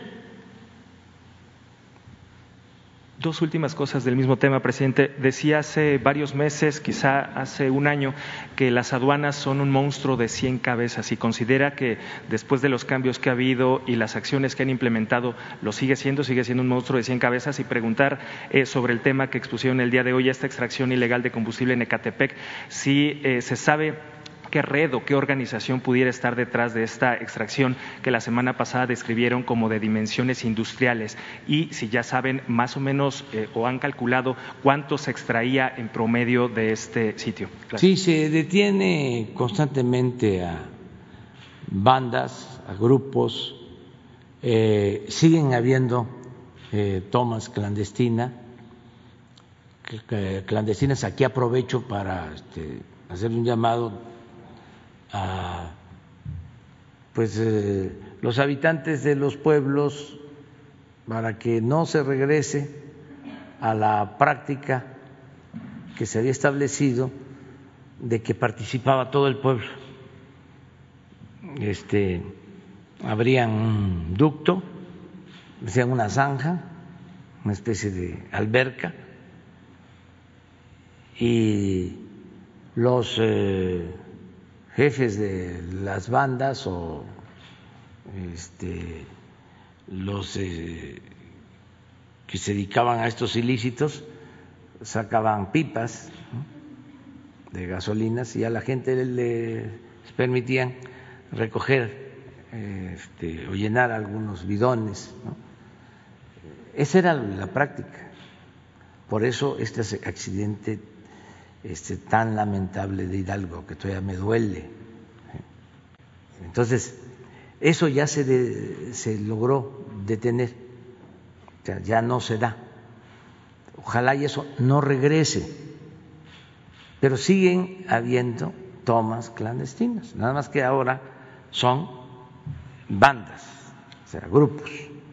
Ya no se cuenta con el apoyo, la participación de la gente este, de los pueblos. Muy pocos son los pueblos que protegen eso, porque antes eh, lo hacían y se justificaban eh, hablando de que el gobierno se dedicaba este, a robar y que nunca eh, se preocupaban por el pueblo. Ahora es distinto y ellos saben que eh, nosotros no permitimos la corrupción de nadie y que se está ayudando como nunca al pueblo. Que todo lo que conseguimos, que todo lo que tenemos de presupuesto es para el pueblo. Todo se le transfiere al pueblo. no se queda nada en este, manos extrañas ni en el aparato burocrático. No hay lujos en el gobierno, todo es para los más necesitados, para los más pobres. Entonces, eso lo entiende la gente porque no son palabras, son hechos. A veces eh, nuestros adversarios dicen, ¿cómo es posible que estamos dale y dale? Pongan la radio aquí, en la Ciudad de México, los noticieros, súbanse a un carro, ustedes que este, viven aquí, entonces pongan un programa de radio y luego le cambian a otro. Y siempre es un cuestionamiento a nosotros. Es un bombardeo día y noche. Pero hagan el ejercicio. Estoy hablando de la radio, que se escucha mucho porque se usa mucho el automóvil. Bueno, entonces dicen eh, nuestros adversarios, ¿cómo es posible que no se caiga? Que siga teniendo apoyo de la gente. Pues es sencillo, el pueblo no es tonto, tonto es el que piensa que el pueblo es tonto. Y como antes, este, como decían los tecnócratas, era una variable que no existía, el pueblo no existía, no era tomado en cuenta, y ellos se quedaron con esa idea de que el pueblo no existe, de que la política es asunto de los políticos del círculo rojo. Entonces no alcanzan a internalizar de que la gente que sabía de que se robaban el dinero del pueblo, los gobernantes, o lo intuía, porque el pueblo tiene un instinto certero, ahora que está recibiendo lo que no recibía, pues no le queda la menor duda de que eran unos corruptos los que se fueron, ladrones. Entonces, ¿cómo la gente no va a respaldar al gobierno? Esa es la explicación. Entonces, tenemos que seguir combatiendo el huachicol. Hemos avanzado a ver lo de hoy, porque todos los días estamos en esto.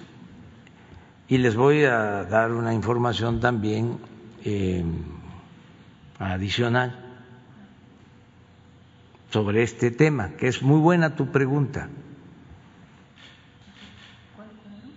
El, el de Pemex, el de robo de combustible.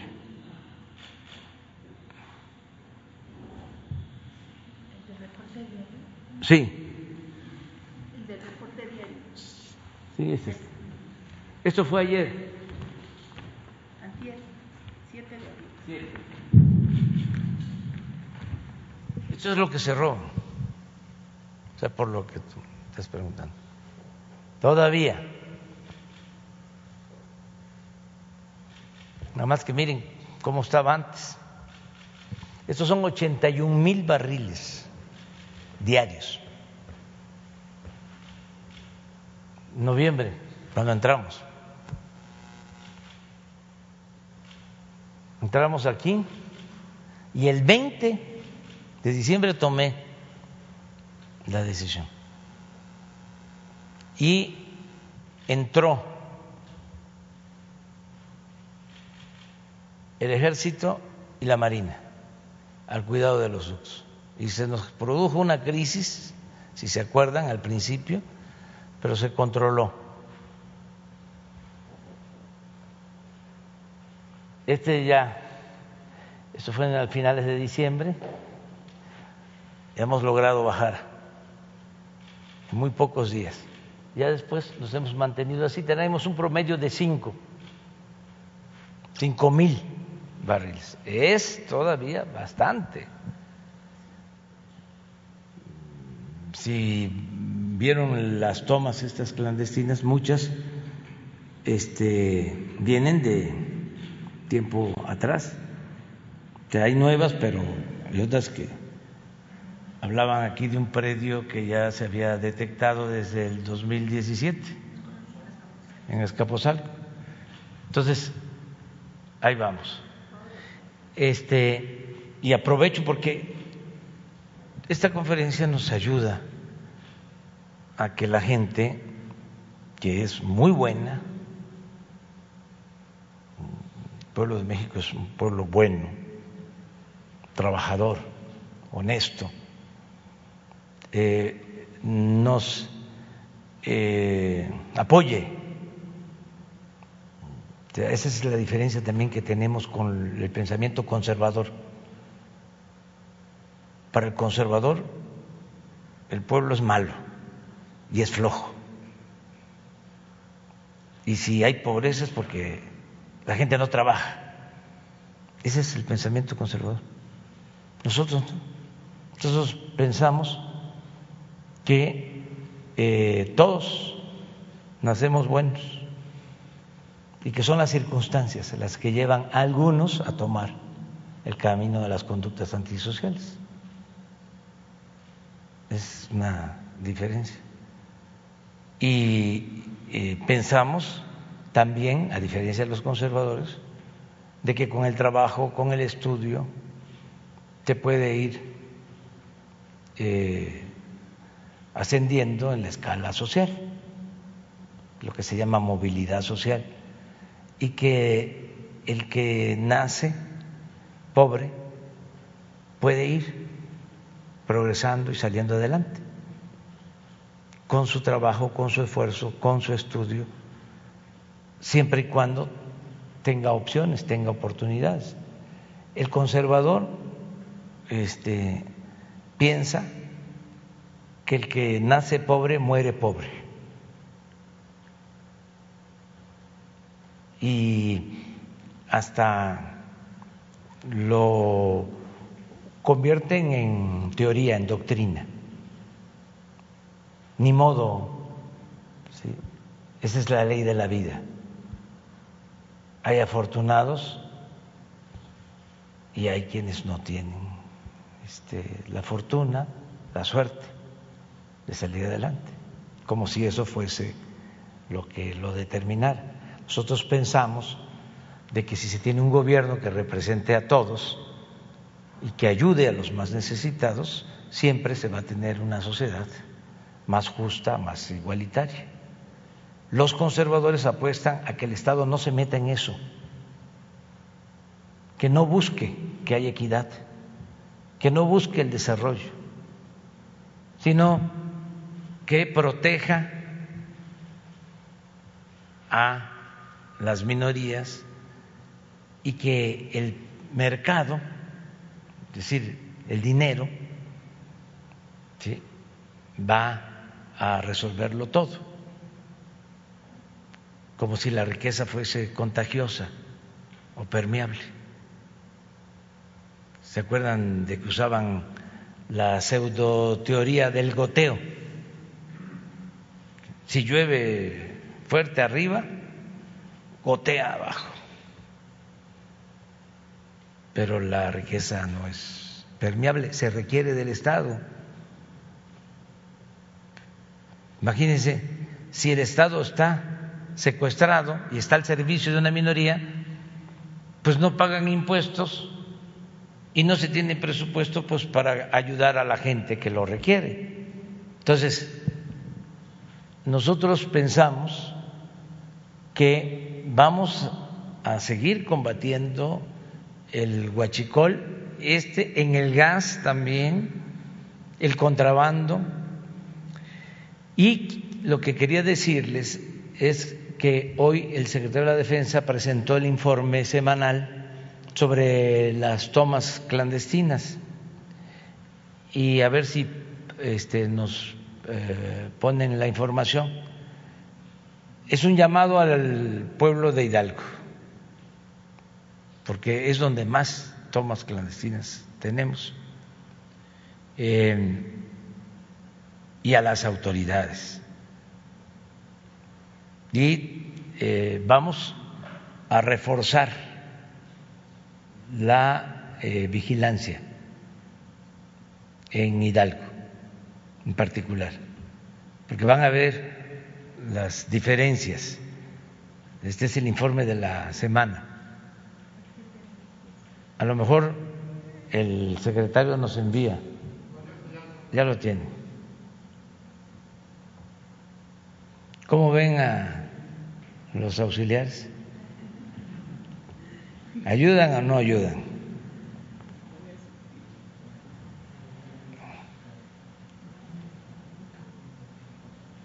Casi no falla.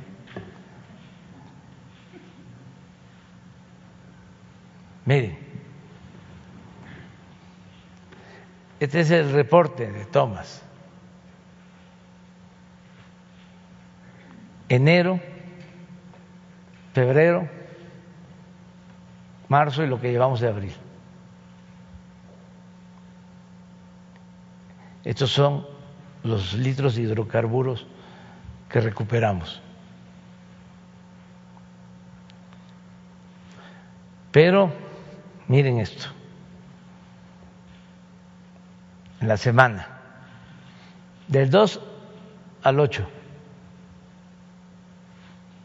dos tomas en Tabasco, diez en el Estado de México, uno en Michoacán, nueve en Guanajuato, dos en Coahuila, dos en cuatro en Nuevo León, uno en Tamaulipas, 81 en Hidalgo. Entonces, vamos a reforzar. Pero informarle a la gente que nos ayuden.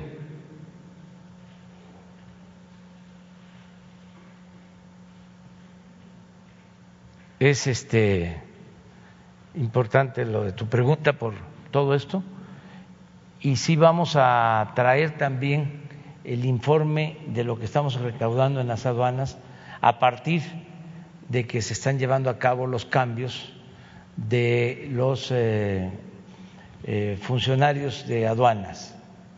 No quiero generalizar, pero sí habían este, muchos actos de complicidad, de corrupción, las aduanas del norte las manejaban eh, por influyentismo político.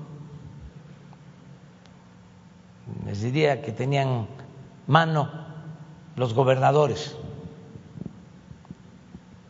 y eh, apoyaban a determinadas personas. Eso ya se terminó. estamos poniendo orden con ese propósito. Muy bien. Vamos con Miguel Velázquez. Muy buenos días, presidente. Buenos días a todos. Miguel Velázquez del periódico Publimetro. Eh, rápidamente, dos preguntas y un breve comentario, presidente. Eh, la primera pregunta sobre el tema de seguridad y candidatos. Esta semana eh, ocurrió un caso precisamente en Nuevo León, la detención de Raúl Cantú de la Garza, candidato a la alcaldía de Salinas Victoria preguntarle qué información nos pueden dar eh, al respecto. Fue liberado 48 horas después, él fue detenido el martes 6 de abril, liberado ayer por la noche, y eh, preguntarle qué información tendrían al respecto de este caso. Sí, tenemos la información. Sí se le detuvo porque este, él participó, este, fue a donde se estaba llevando a cabo la el operativo. Sin embargo, ayer el juez lo dejó en libertad al candidato, no sé si a diputado local o a diputado federal. A la alcaldía. A la alcaldía, sí, sí. Se le dejó en libertad ayer por este, instrucciones de un juez. Si les parece, mañana les informamos bien. Lunes. Ah, el lunes.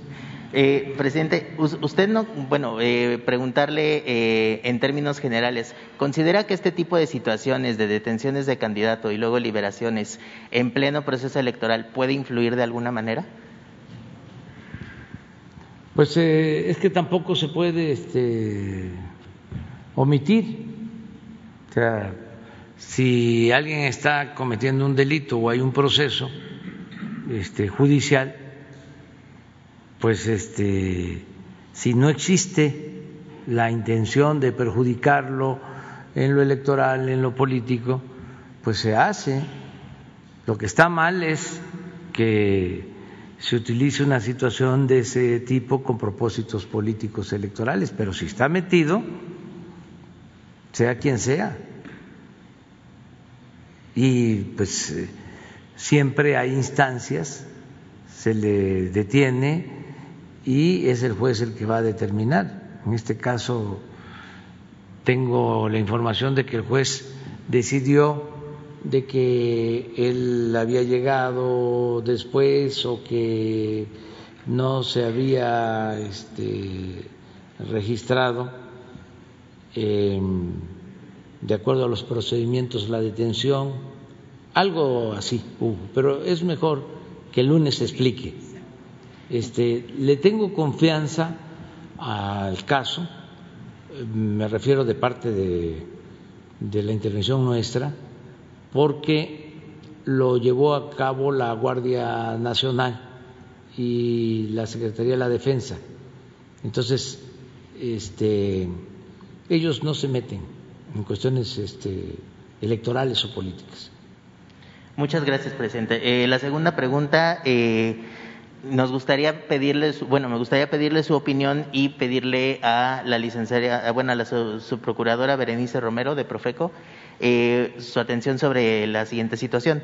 Eh, el pasado mes de marzo, en un recorrido que pudimos realizar en Publimetro, en el Aeropuerto Internacional de la Ciudad de México, eh, pudimos constatar que los precios pues, de varios productos de consumo básico, pues literalmente por las nubes. me quiero enfocar en el precio del agua embotellada, que medio litro de agua, una botella de medio litro de agua, la venden hasta en 55 pesos. este tema que pareciera ser menor, pues investigando nos dimos cuenta de algunas cosas que me gustaría eh, señalar. Lo primero es que eh, en, países de la Unión Europea, como en España, eh, por, ley, el precio del agua tiene un, el agua embotellada en los aeropuertos tiene un precio fijo máximo de un euro. Esto es 24, 25 pesos, más o menos. Y esto porque pues es un producto básico y han vivido fuertes olas de, calor en Europa en los últimos años. Esto llevó a esta situación. Eh, nosotros nos pusimos a investigar qué, estaba pasando en Profeco, o qué estaba haciendo Profeco al respecto, y nos encontramos, eh, bueno, recordamos el programa Quién es quién en los precios del aeropuerto. Pero durante todo el mes de abril, la página de quién es quién en los precios del aeropuerto no funciona. Encontramos este, eh, este dato en finales de marzo. Eh, de acuerdo a la página de quién es quién en los precios del aeropuerto, el precio máximo de un litro de agua estaba en 37 pesos. Le estoy diciendo que medio litro en 55. Y eh, además la, la situación es que la actualización última del quién es quién en los precios del aeropuerto era de marzo de 2020, es decir, un año.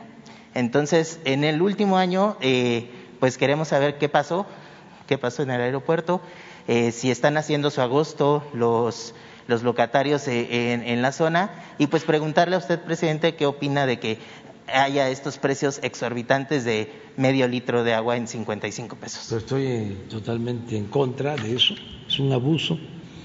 Y el lunes Berenice te va a dar respuesta, tiene que informarnos sobre cómo están los precios. En este caso, no solo de combustible, sino los precios en general, este, cómo está el agua. Eh, nosotros medimos mucho lo de la tortilla, el precio de la tortilla. Ayer se dio a conocer el dato de inflación y está este, arriba, creció. Este, hay que ver cuál es la causa. Eh, nosotros eh, queremos que se mantenga eh, estable la inflación, que no haya inflación, eh, de más, exagerada, porque eso afecta.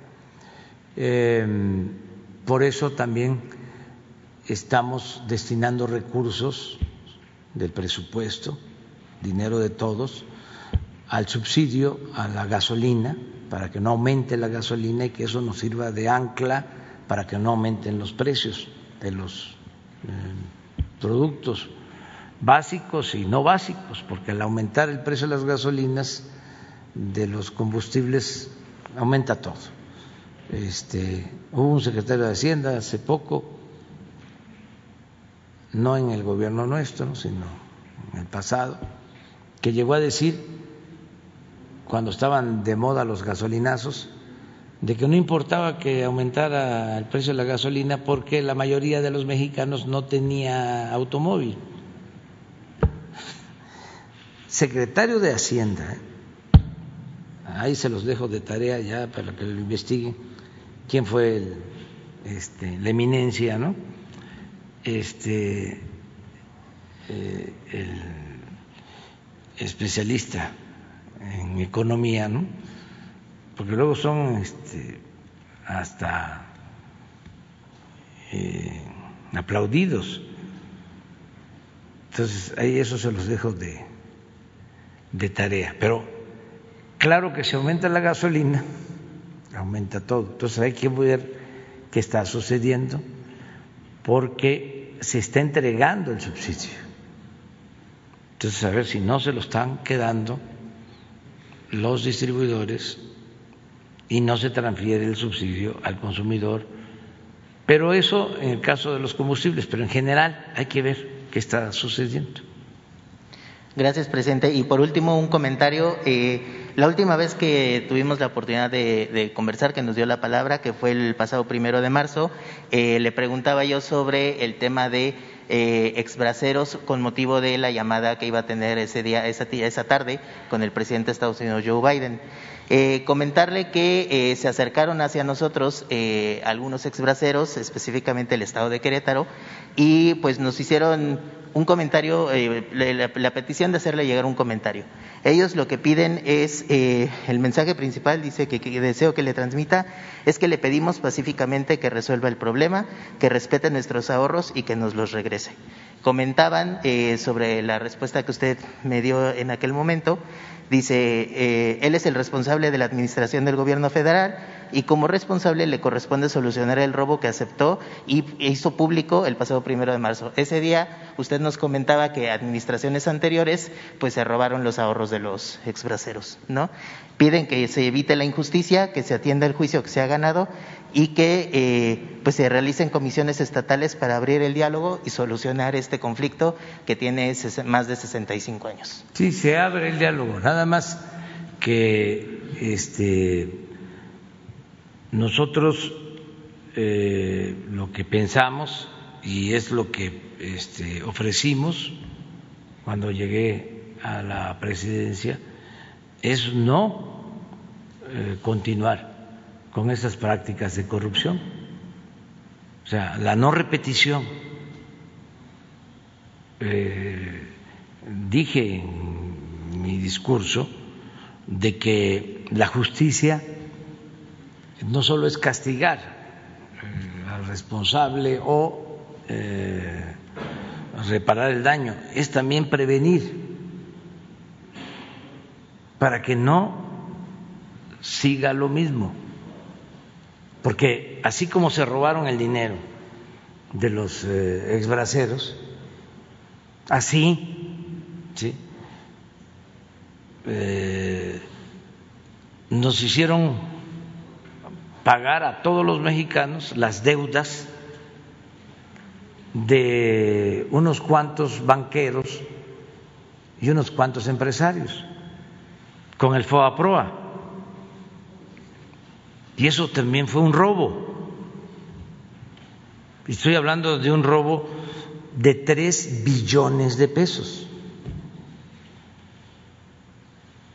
O sea, y así podría yo hablar de otros robos. padecimos en los últimos tiempos del saqueo más grande que se haya cometido en la historia del país. Entonces, si yo como jefe del Estado ahora este, me propongo reparar el daño causado a la nación, pues no nos alcanzaría el presupuesto porque fue un robo como nunca en la historia. Sí, hasta dejaron el palacio, o sea, y dejaron algunas cosas, porque no les dio tiempo de llevárselo todo. Es como los bandidos que entran al banco, van a la bóveda y empiezan a sacar billetes y a meter billetes a un costal y salen rápido porque este sonó la alarma y no se llevan todo, dejan ahí tirado. Así fue. Eh, es muy claro en el caso, por ejemplo, de los ferrocarriles nacionales. ¿Qué dejaron? El ferrocarril del istmo y el del sureste, porque el sureste no les importaba ni siquiera para robar no volteaban a ver al sureste ni siquiera para robar.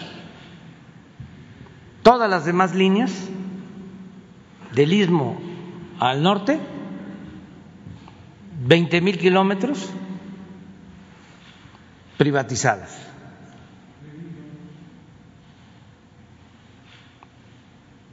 Entonces, yo entiendo la situación de los compañeros, ¿no?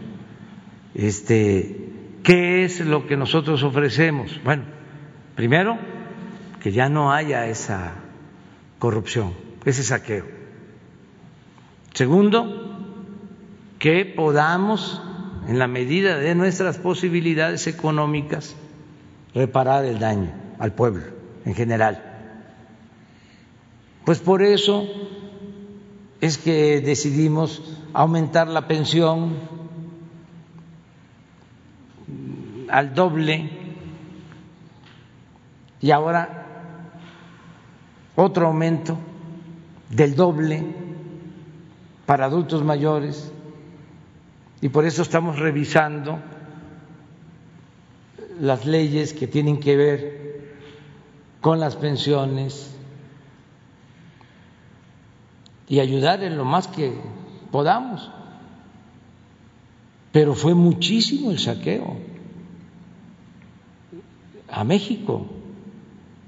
Por eso este, no extraña que los de las cúpulas del poder económico, poder político, defiendan al régimen y estén en contra de nosotros y quieran regresar por sus fueros. No, lo que llama la atención es que gente que fue víctima del robo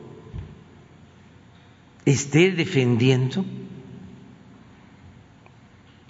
a ese régimen corrupto, que este, sigan eh, apoyando a ese régimen corrupto. Entonces, eh, yo los entiendo mucho a ellos eh, y se abre la investigación es el caso, por ejemplo, despidieron a 40 mil trabajadores de luz y fuerza del centro, el ESME, 40 mil, este, porque el propósito era privatizar todo.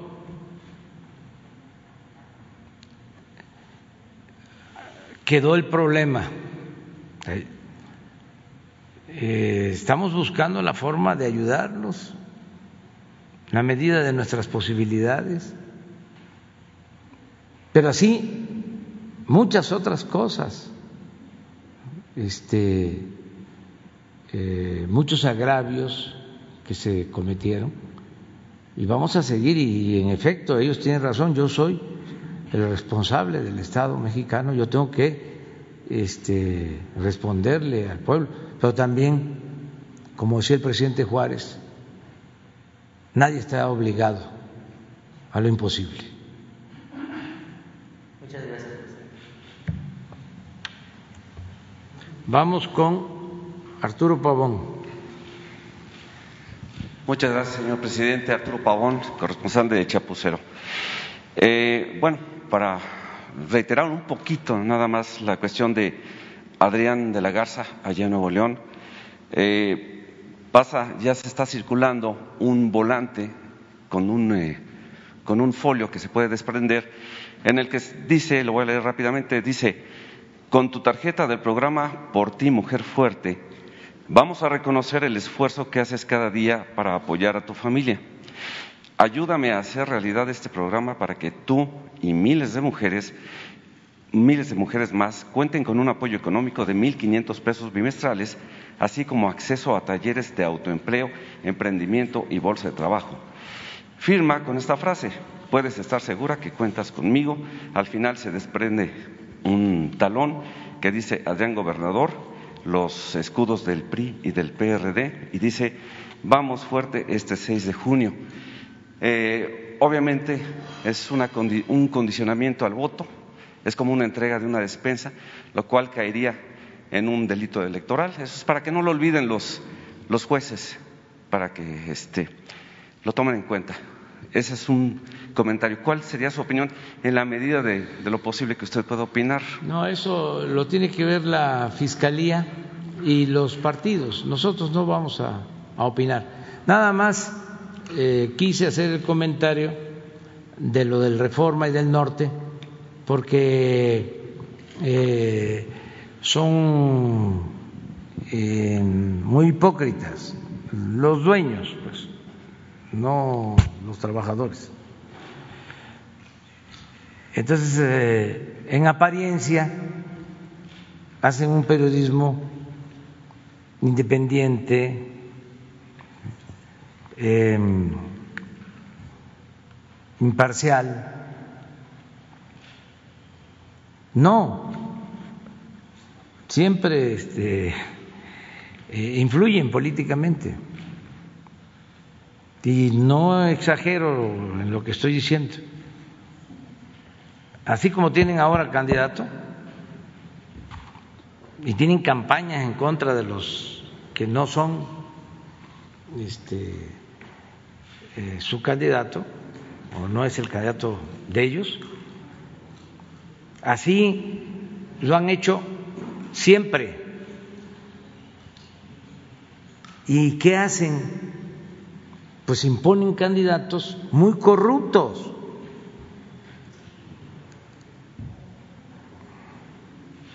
Yo recuerdo un candidato de este Nuevo León en el 2006 fue el que más eh, votos falsos este, le dio al que impusieron de presidente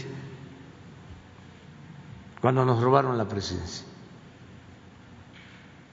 Y ese fue impulsado por este periódico. Y el que le siguió, impulsado por este periódico.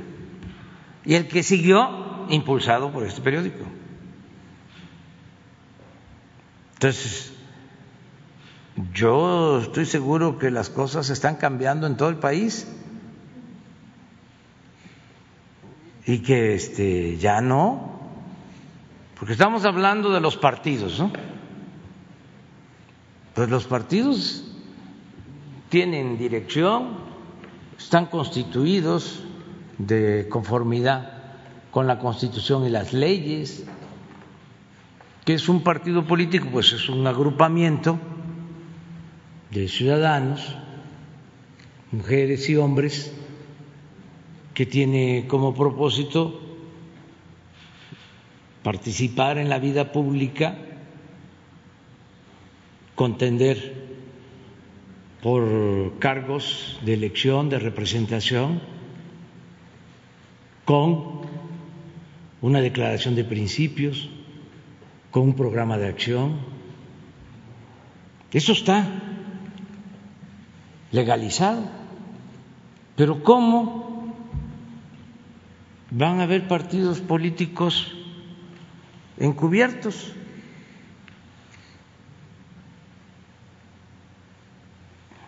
Piratas, informales. que tienen más fuerza en los hechos que un partido político.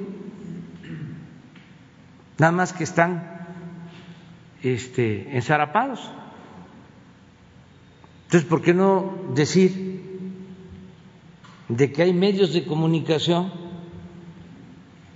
que tienen más fuerza que un partido político y que imponen candidatos?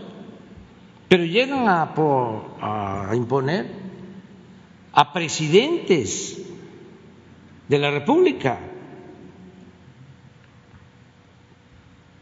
O sea, es una adulteración por completo de la democracia.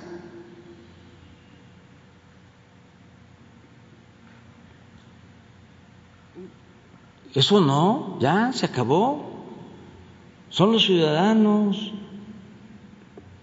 los que deben de eh, elegir libremente a sus autoridades.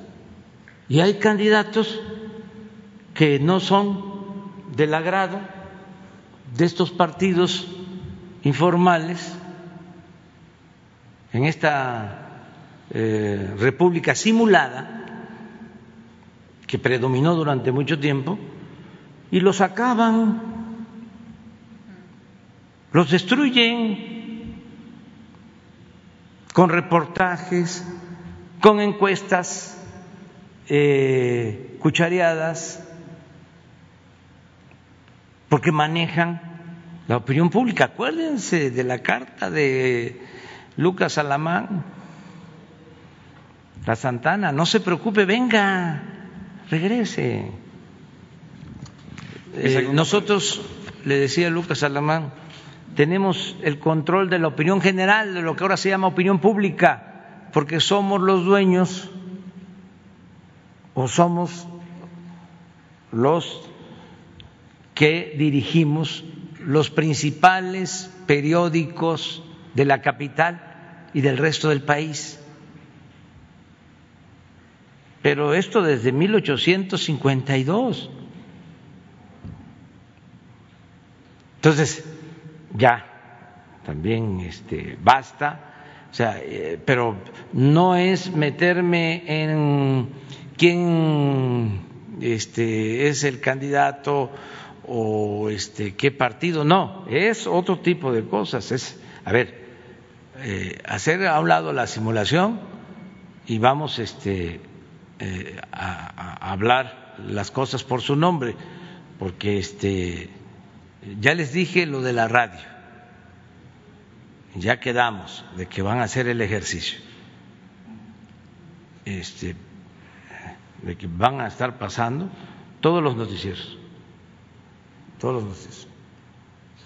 Y si agarran los periódicos, pues es lo mismo, ¿sí? y la televisión. Entonces, sí tenemos nosotros el derecho de réplica nada más es este no censurar a nadie, defendernos, nada más. Y este, si hacemos las cuentas, pues eh, es una de cal por no sé cuántas de arena, ¿no? Aquí habría eh, que citar al gobernador Javier Corral, que en alguna ocasión en una entrevista mencionó que quien no aparecía en los medios no era nadie y dijo que la televisión podía llegar a ser incluso a un estúpido presidente de la República en tiempos de Vicente Fox. Eh, como segunda pregunta, presidente, el Fondo Monetario Internacional ajustó la proyección de crecimiento de México en un, al 5%. Es este, bastante bueno para este año y el 3% para el 2022. También gracias a la capacidad exportadora de nuestro país y al vínculo que tiene comercial con Estados Unidos. Se espera que esto sea el crecimiento más rápido en, eh, en aproximadamente cuatro décadas. ¿Qué opina usted de esto? Pues sí, está este, respondiendo nuestra economía. Es este, muy satisfactorio que no haya devaluación este, desde que llegamos al gobierno. A pesar de la pandemia, no ha habido devaluación. Y hemos eh, eh, llevado a cabo una estrategia para la recuperación económica que nos está funcionando. Vamos a salir más rápido de la crisis económica que otros países. Lo dije que iba a ser así en B o V y este y se está logrando. Caímos, hubieron países que cayeron más, no es consuelo, pero lo digo esto porque nuestros adversarios mm, no ven el contexto, no este, ven lo que pasa en el mundo, además que no han podido, porque si de ellos este, eh, dependiera este, la pandemia, eh, eh, la hubiesen este, patentado en México. Nada más que no, no se puede. Pero lo han intentado. Entonces, este, eh, tenemos eh, pues buenos resultados. la economía de México cayó menos que la economía de algunos países europeos.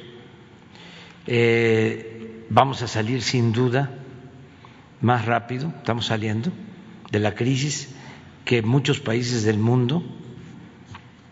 Eh, no se endeudó al país, no fue lo mismo de siempre. En el eh, desafuero, al final del gobierno de Salinas y el inicio del gobierno de, Cedillo, fue a proa. Este, la crisis se origina en México, la origina Salinas. Este, y Cedillo se echan la culpa tres Los eh, este, sedillistas dicen de que los salinistas le echan la culpa a, Cedillo diciendo que la economía ya estaba este, eh, muy mal, este, que Cedillo, este, aunque Salinas les había dejado la economía prendida de alfileres, y los salinistas les contestan sí, pero ustedes le quitaron los alfileres. El caso es que fueron los dos. Entonces se cayó la economía y de ahí vino lo del proa y todo lo demás. Esa es una crisis generada aquí. Esta crisis económica es pandemia, no es una crisis que se haya originado en el país o por el mal gobierno, que eso también se tiene que que aclarar. Entonces, eh, aquella crisis originada aquí por mal manejo económico y además por el saqueo de bienes públicos exagerado, por una corrupción como nunca se había visto, además de que se origina aquí la crisis, nos cuesta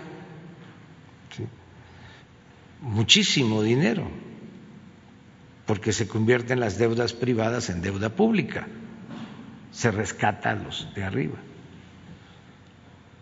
Ahora la crisis origina afuera y nosotros no rescatamos a los de arriba. Querían eso y hasta este, me planteaban de que pidiéramos crédito. Dije no, o que diga mi dedito. Y ahí están diciendo de que sí, que aumentó la deuda. Pues sí, aumentó la deuda con relación al Producto Interno Bruto, porque se cae la economía, es menos el Producto Interno Bruto y la deuda sí aumenta, pero no es por contratación de deuda nueva o deuda eh, adicional. Entonces, todos los países, este, o casi todos, lo que hicieron fue contratar deuda. Hasta les aplaudían a los presidentes, a los primeros ministros, porque iban a los bancos de Europa o bancos de Nueva York y les daban y les daban y a repartir, así, y ni siquiera al pueblo. Había este, empresas que recibían dinero durante la crisis y de todas maneras no mantenían a sus trabajadores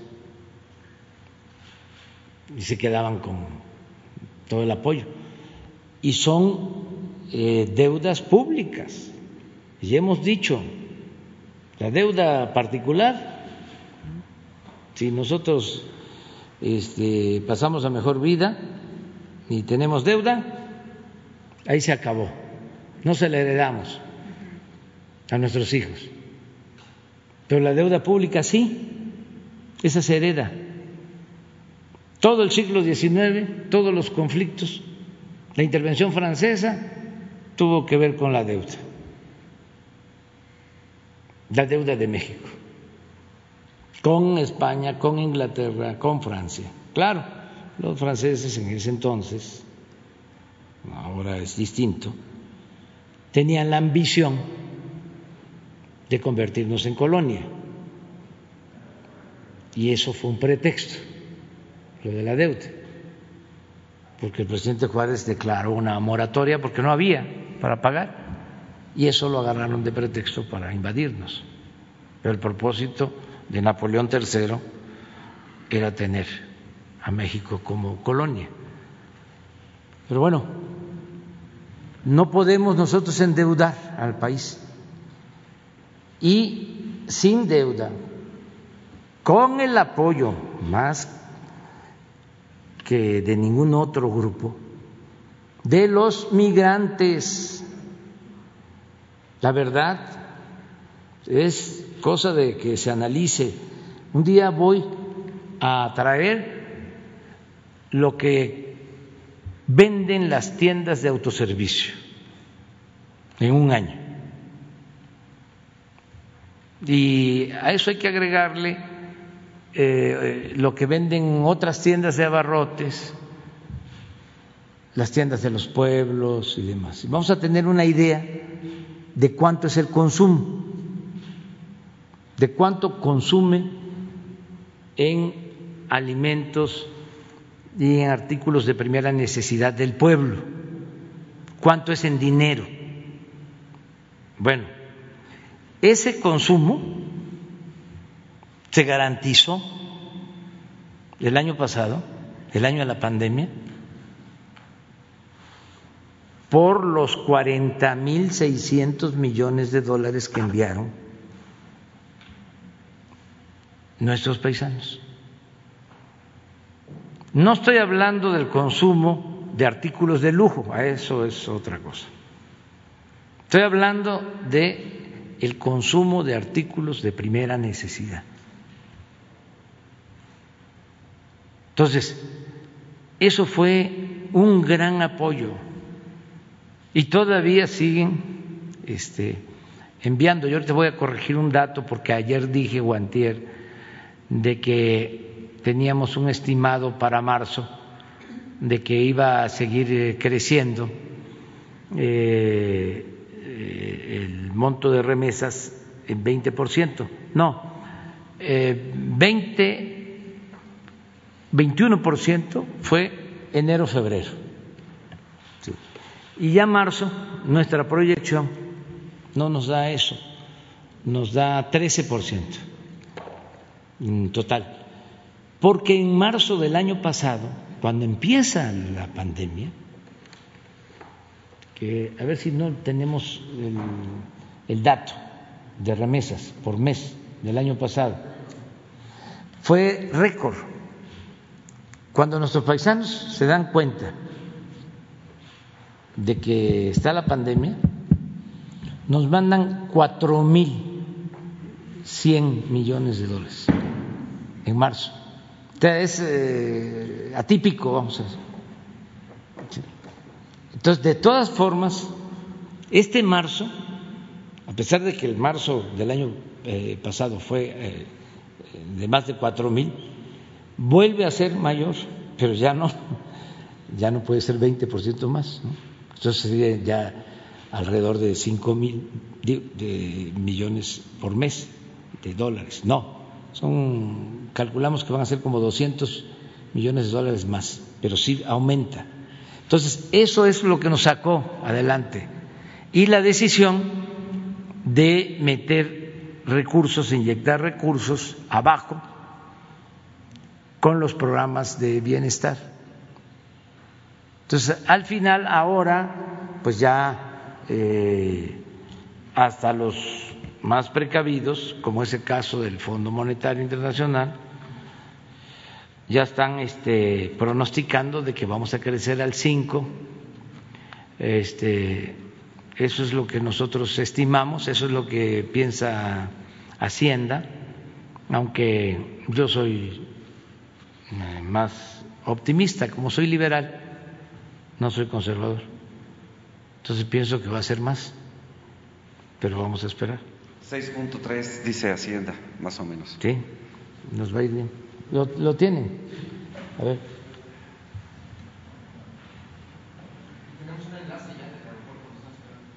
Ya, bueno, nada más.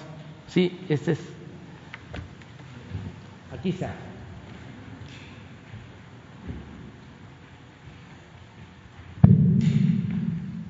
Si ven esto, todo el año, este es el mes, marzo del año pasado,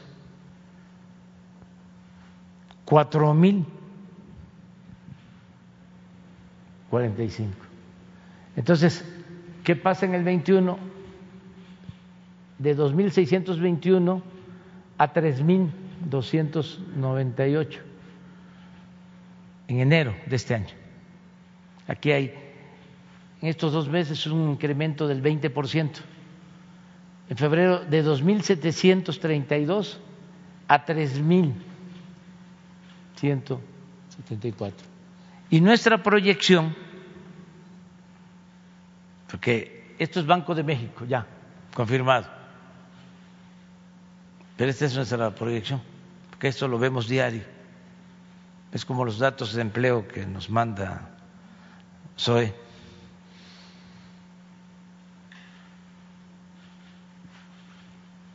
Cuatro mil ciento cincuenta y ocho. Es nuestro estimado.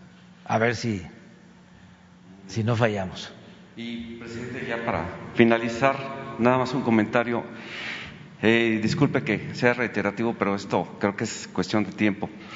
En la entrada de este recinto está, eh, por la calle de Moneda, la señora Mary Sainz, esposa de Israel Vallarta. Ya lleva 41 días en el plantón soportando cualquier tipo, incluso de vejaciones, por parte incluso de las, de las feministas que vinieron en Díaz Santos y la golpearon, eh, no respetando sus derechos. Eh, ella afirma que en el informe que se le presentó a la audiencia a Antier, pues existen ciertas inexactitudes que ponen en riesgo la libertad de su esposo. Ella está desesperada, le solicita, señor presidente, eh, que sea escuchada por usted y por el subsecretario Alejandro Encinas. La, la estamos eh, atendiendo. Ya la secretaria este, Olga Sánchez Cordero nos está atendiendo y tiene instrucciones precisas, se le va a ayudar. Nada más que este, se está revisando bien su asunto. Pero eso es lo que le puedes decir, que yo estoy pendiente de su caso. Vamos a un enlace porque están llegando vacunas. El doctor Pedro Centeno, ¿qué información nos transmites? Gracias, señor. Gracias, señor presidente. Buenos días, tenga usted. Estamos aquí en el Aeropuerto Internacional Benito Juárez de la Ciudad de México y estamos recibiendo el vuelo número 44 con el embarque número 30. Es del laboratorio Pfizer.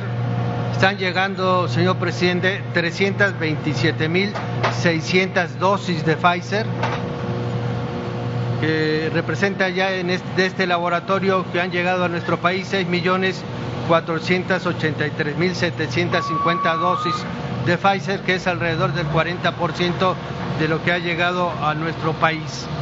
Y por lo tanto, señor presidente, eh, eh, tenemos ya en México 16 millones 413.350 dosis de eh, vacunas para seguir con la campaña nacional de vacunación para adultos mayores de 60 años en adelante en todo el país.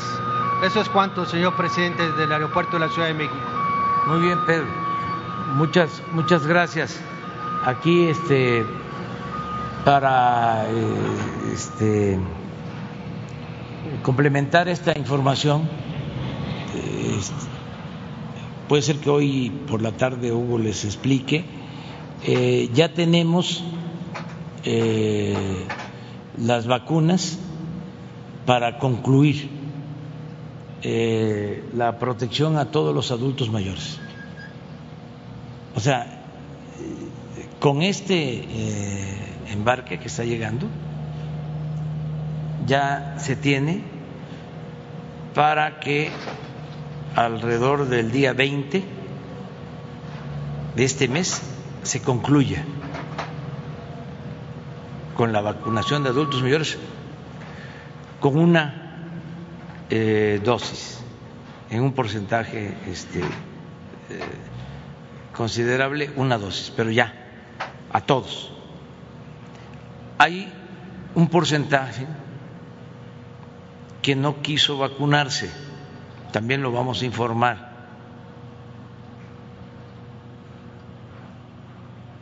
Pero, eh, ¿qué sucede? De que por desinformación o por sus convicciones, porque a nadie se le puede obligar. Prohibido prohibir. Somos libres. Para todos somos libres. Entonces, eh, a veces los hijos eh, los convencen a los adultos. O ya se dieron cuenta que vacunaron al vecino o al amigo y no tuvo problemas entonces, para la segunda este, puesta, la segunda inyección, ya llegan los que no lo hicieron en la primera dosis. Entonces esperamos que esto también suceda, que cuando se vaya a la segunda, los que no asistieron por alguna razón ¿eh? este, puedan asistir y darles más seguridad. Por eso yo me voy a vacunar aquí, para decirle a mis compañeros veteranos de que no hay problema. Eh, la semana que viene o ya este, este, vamos a ver, pero para que tengan confianza, o sea, y sí debemos de vacunarnos, sí protege la vacuna, sí ayuda. Entonces, para que eh, podamos eh, aprovechar y que no se queden adultos mayores sin vacunar. Entonces, eh, de modo que terminando el 20, ya con adultos mayores, para, con este cargamento, ya terminamos de tener todas las vacunas que la Secretaría de la Defensa hoy y mañana distribuye, ya se va a los lugares, pero ya tenemos vacunas en sitio. Eh, pensamos que no vamos a dejar de eh, poner alrededor de 500 mil diarias. Ayer estuvimos cerca de 500 mil. ¿Cuántas fueron ayer? 400. 409, pero ya, ya tenemos para concluir con adultos mayores. Es, este cargamento ya nos permite asegurar que eh, eh, van a estar en tiempo segundas dosis, porque también ya el que le corresponde, segunda dosis, va a tener su vacuna y nos va a permitir eh, tener el día 20, alrededor del día 20, ya cuando menos con una dosis a todos los eh, adultos mayores. Y eh, en esos días comenzamos con maestros, como se acordó, para tratar de terminar antes del día 15 de mayo con todos los maestros, trabajadores de la educación y al mismo tiempo, al mismo tiempo, eh, que empezamos con maestros, empezamos con eh, la población de 50, de 40, no, de 50 a 59, que son como 13 millones. Este, solo para ya terminar. ¿Qué les parece si ya?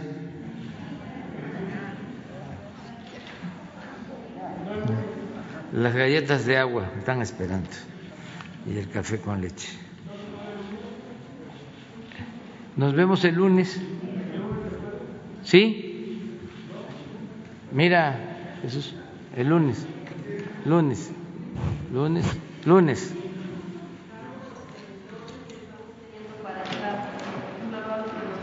¿Por?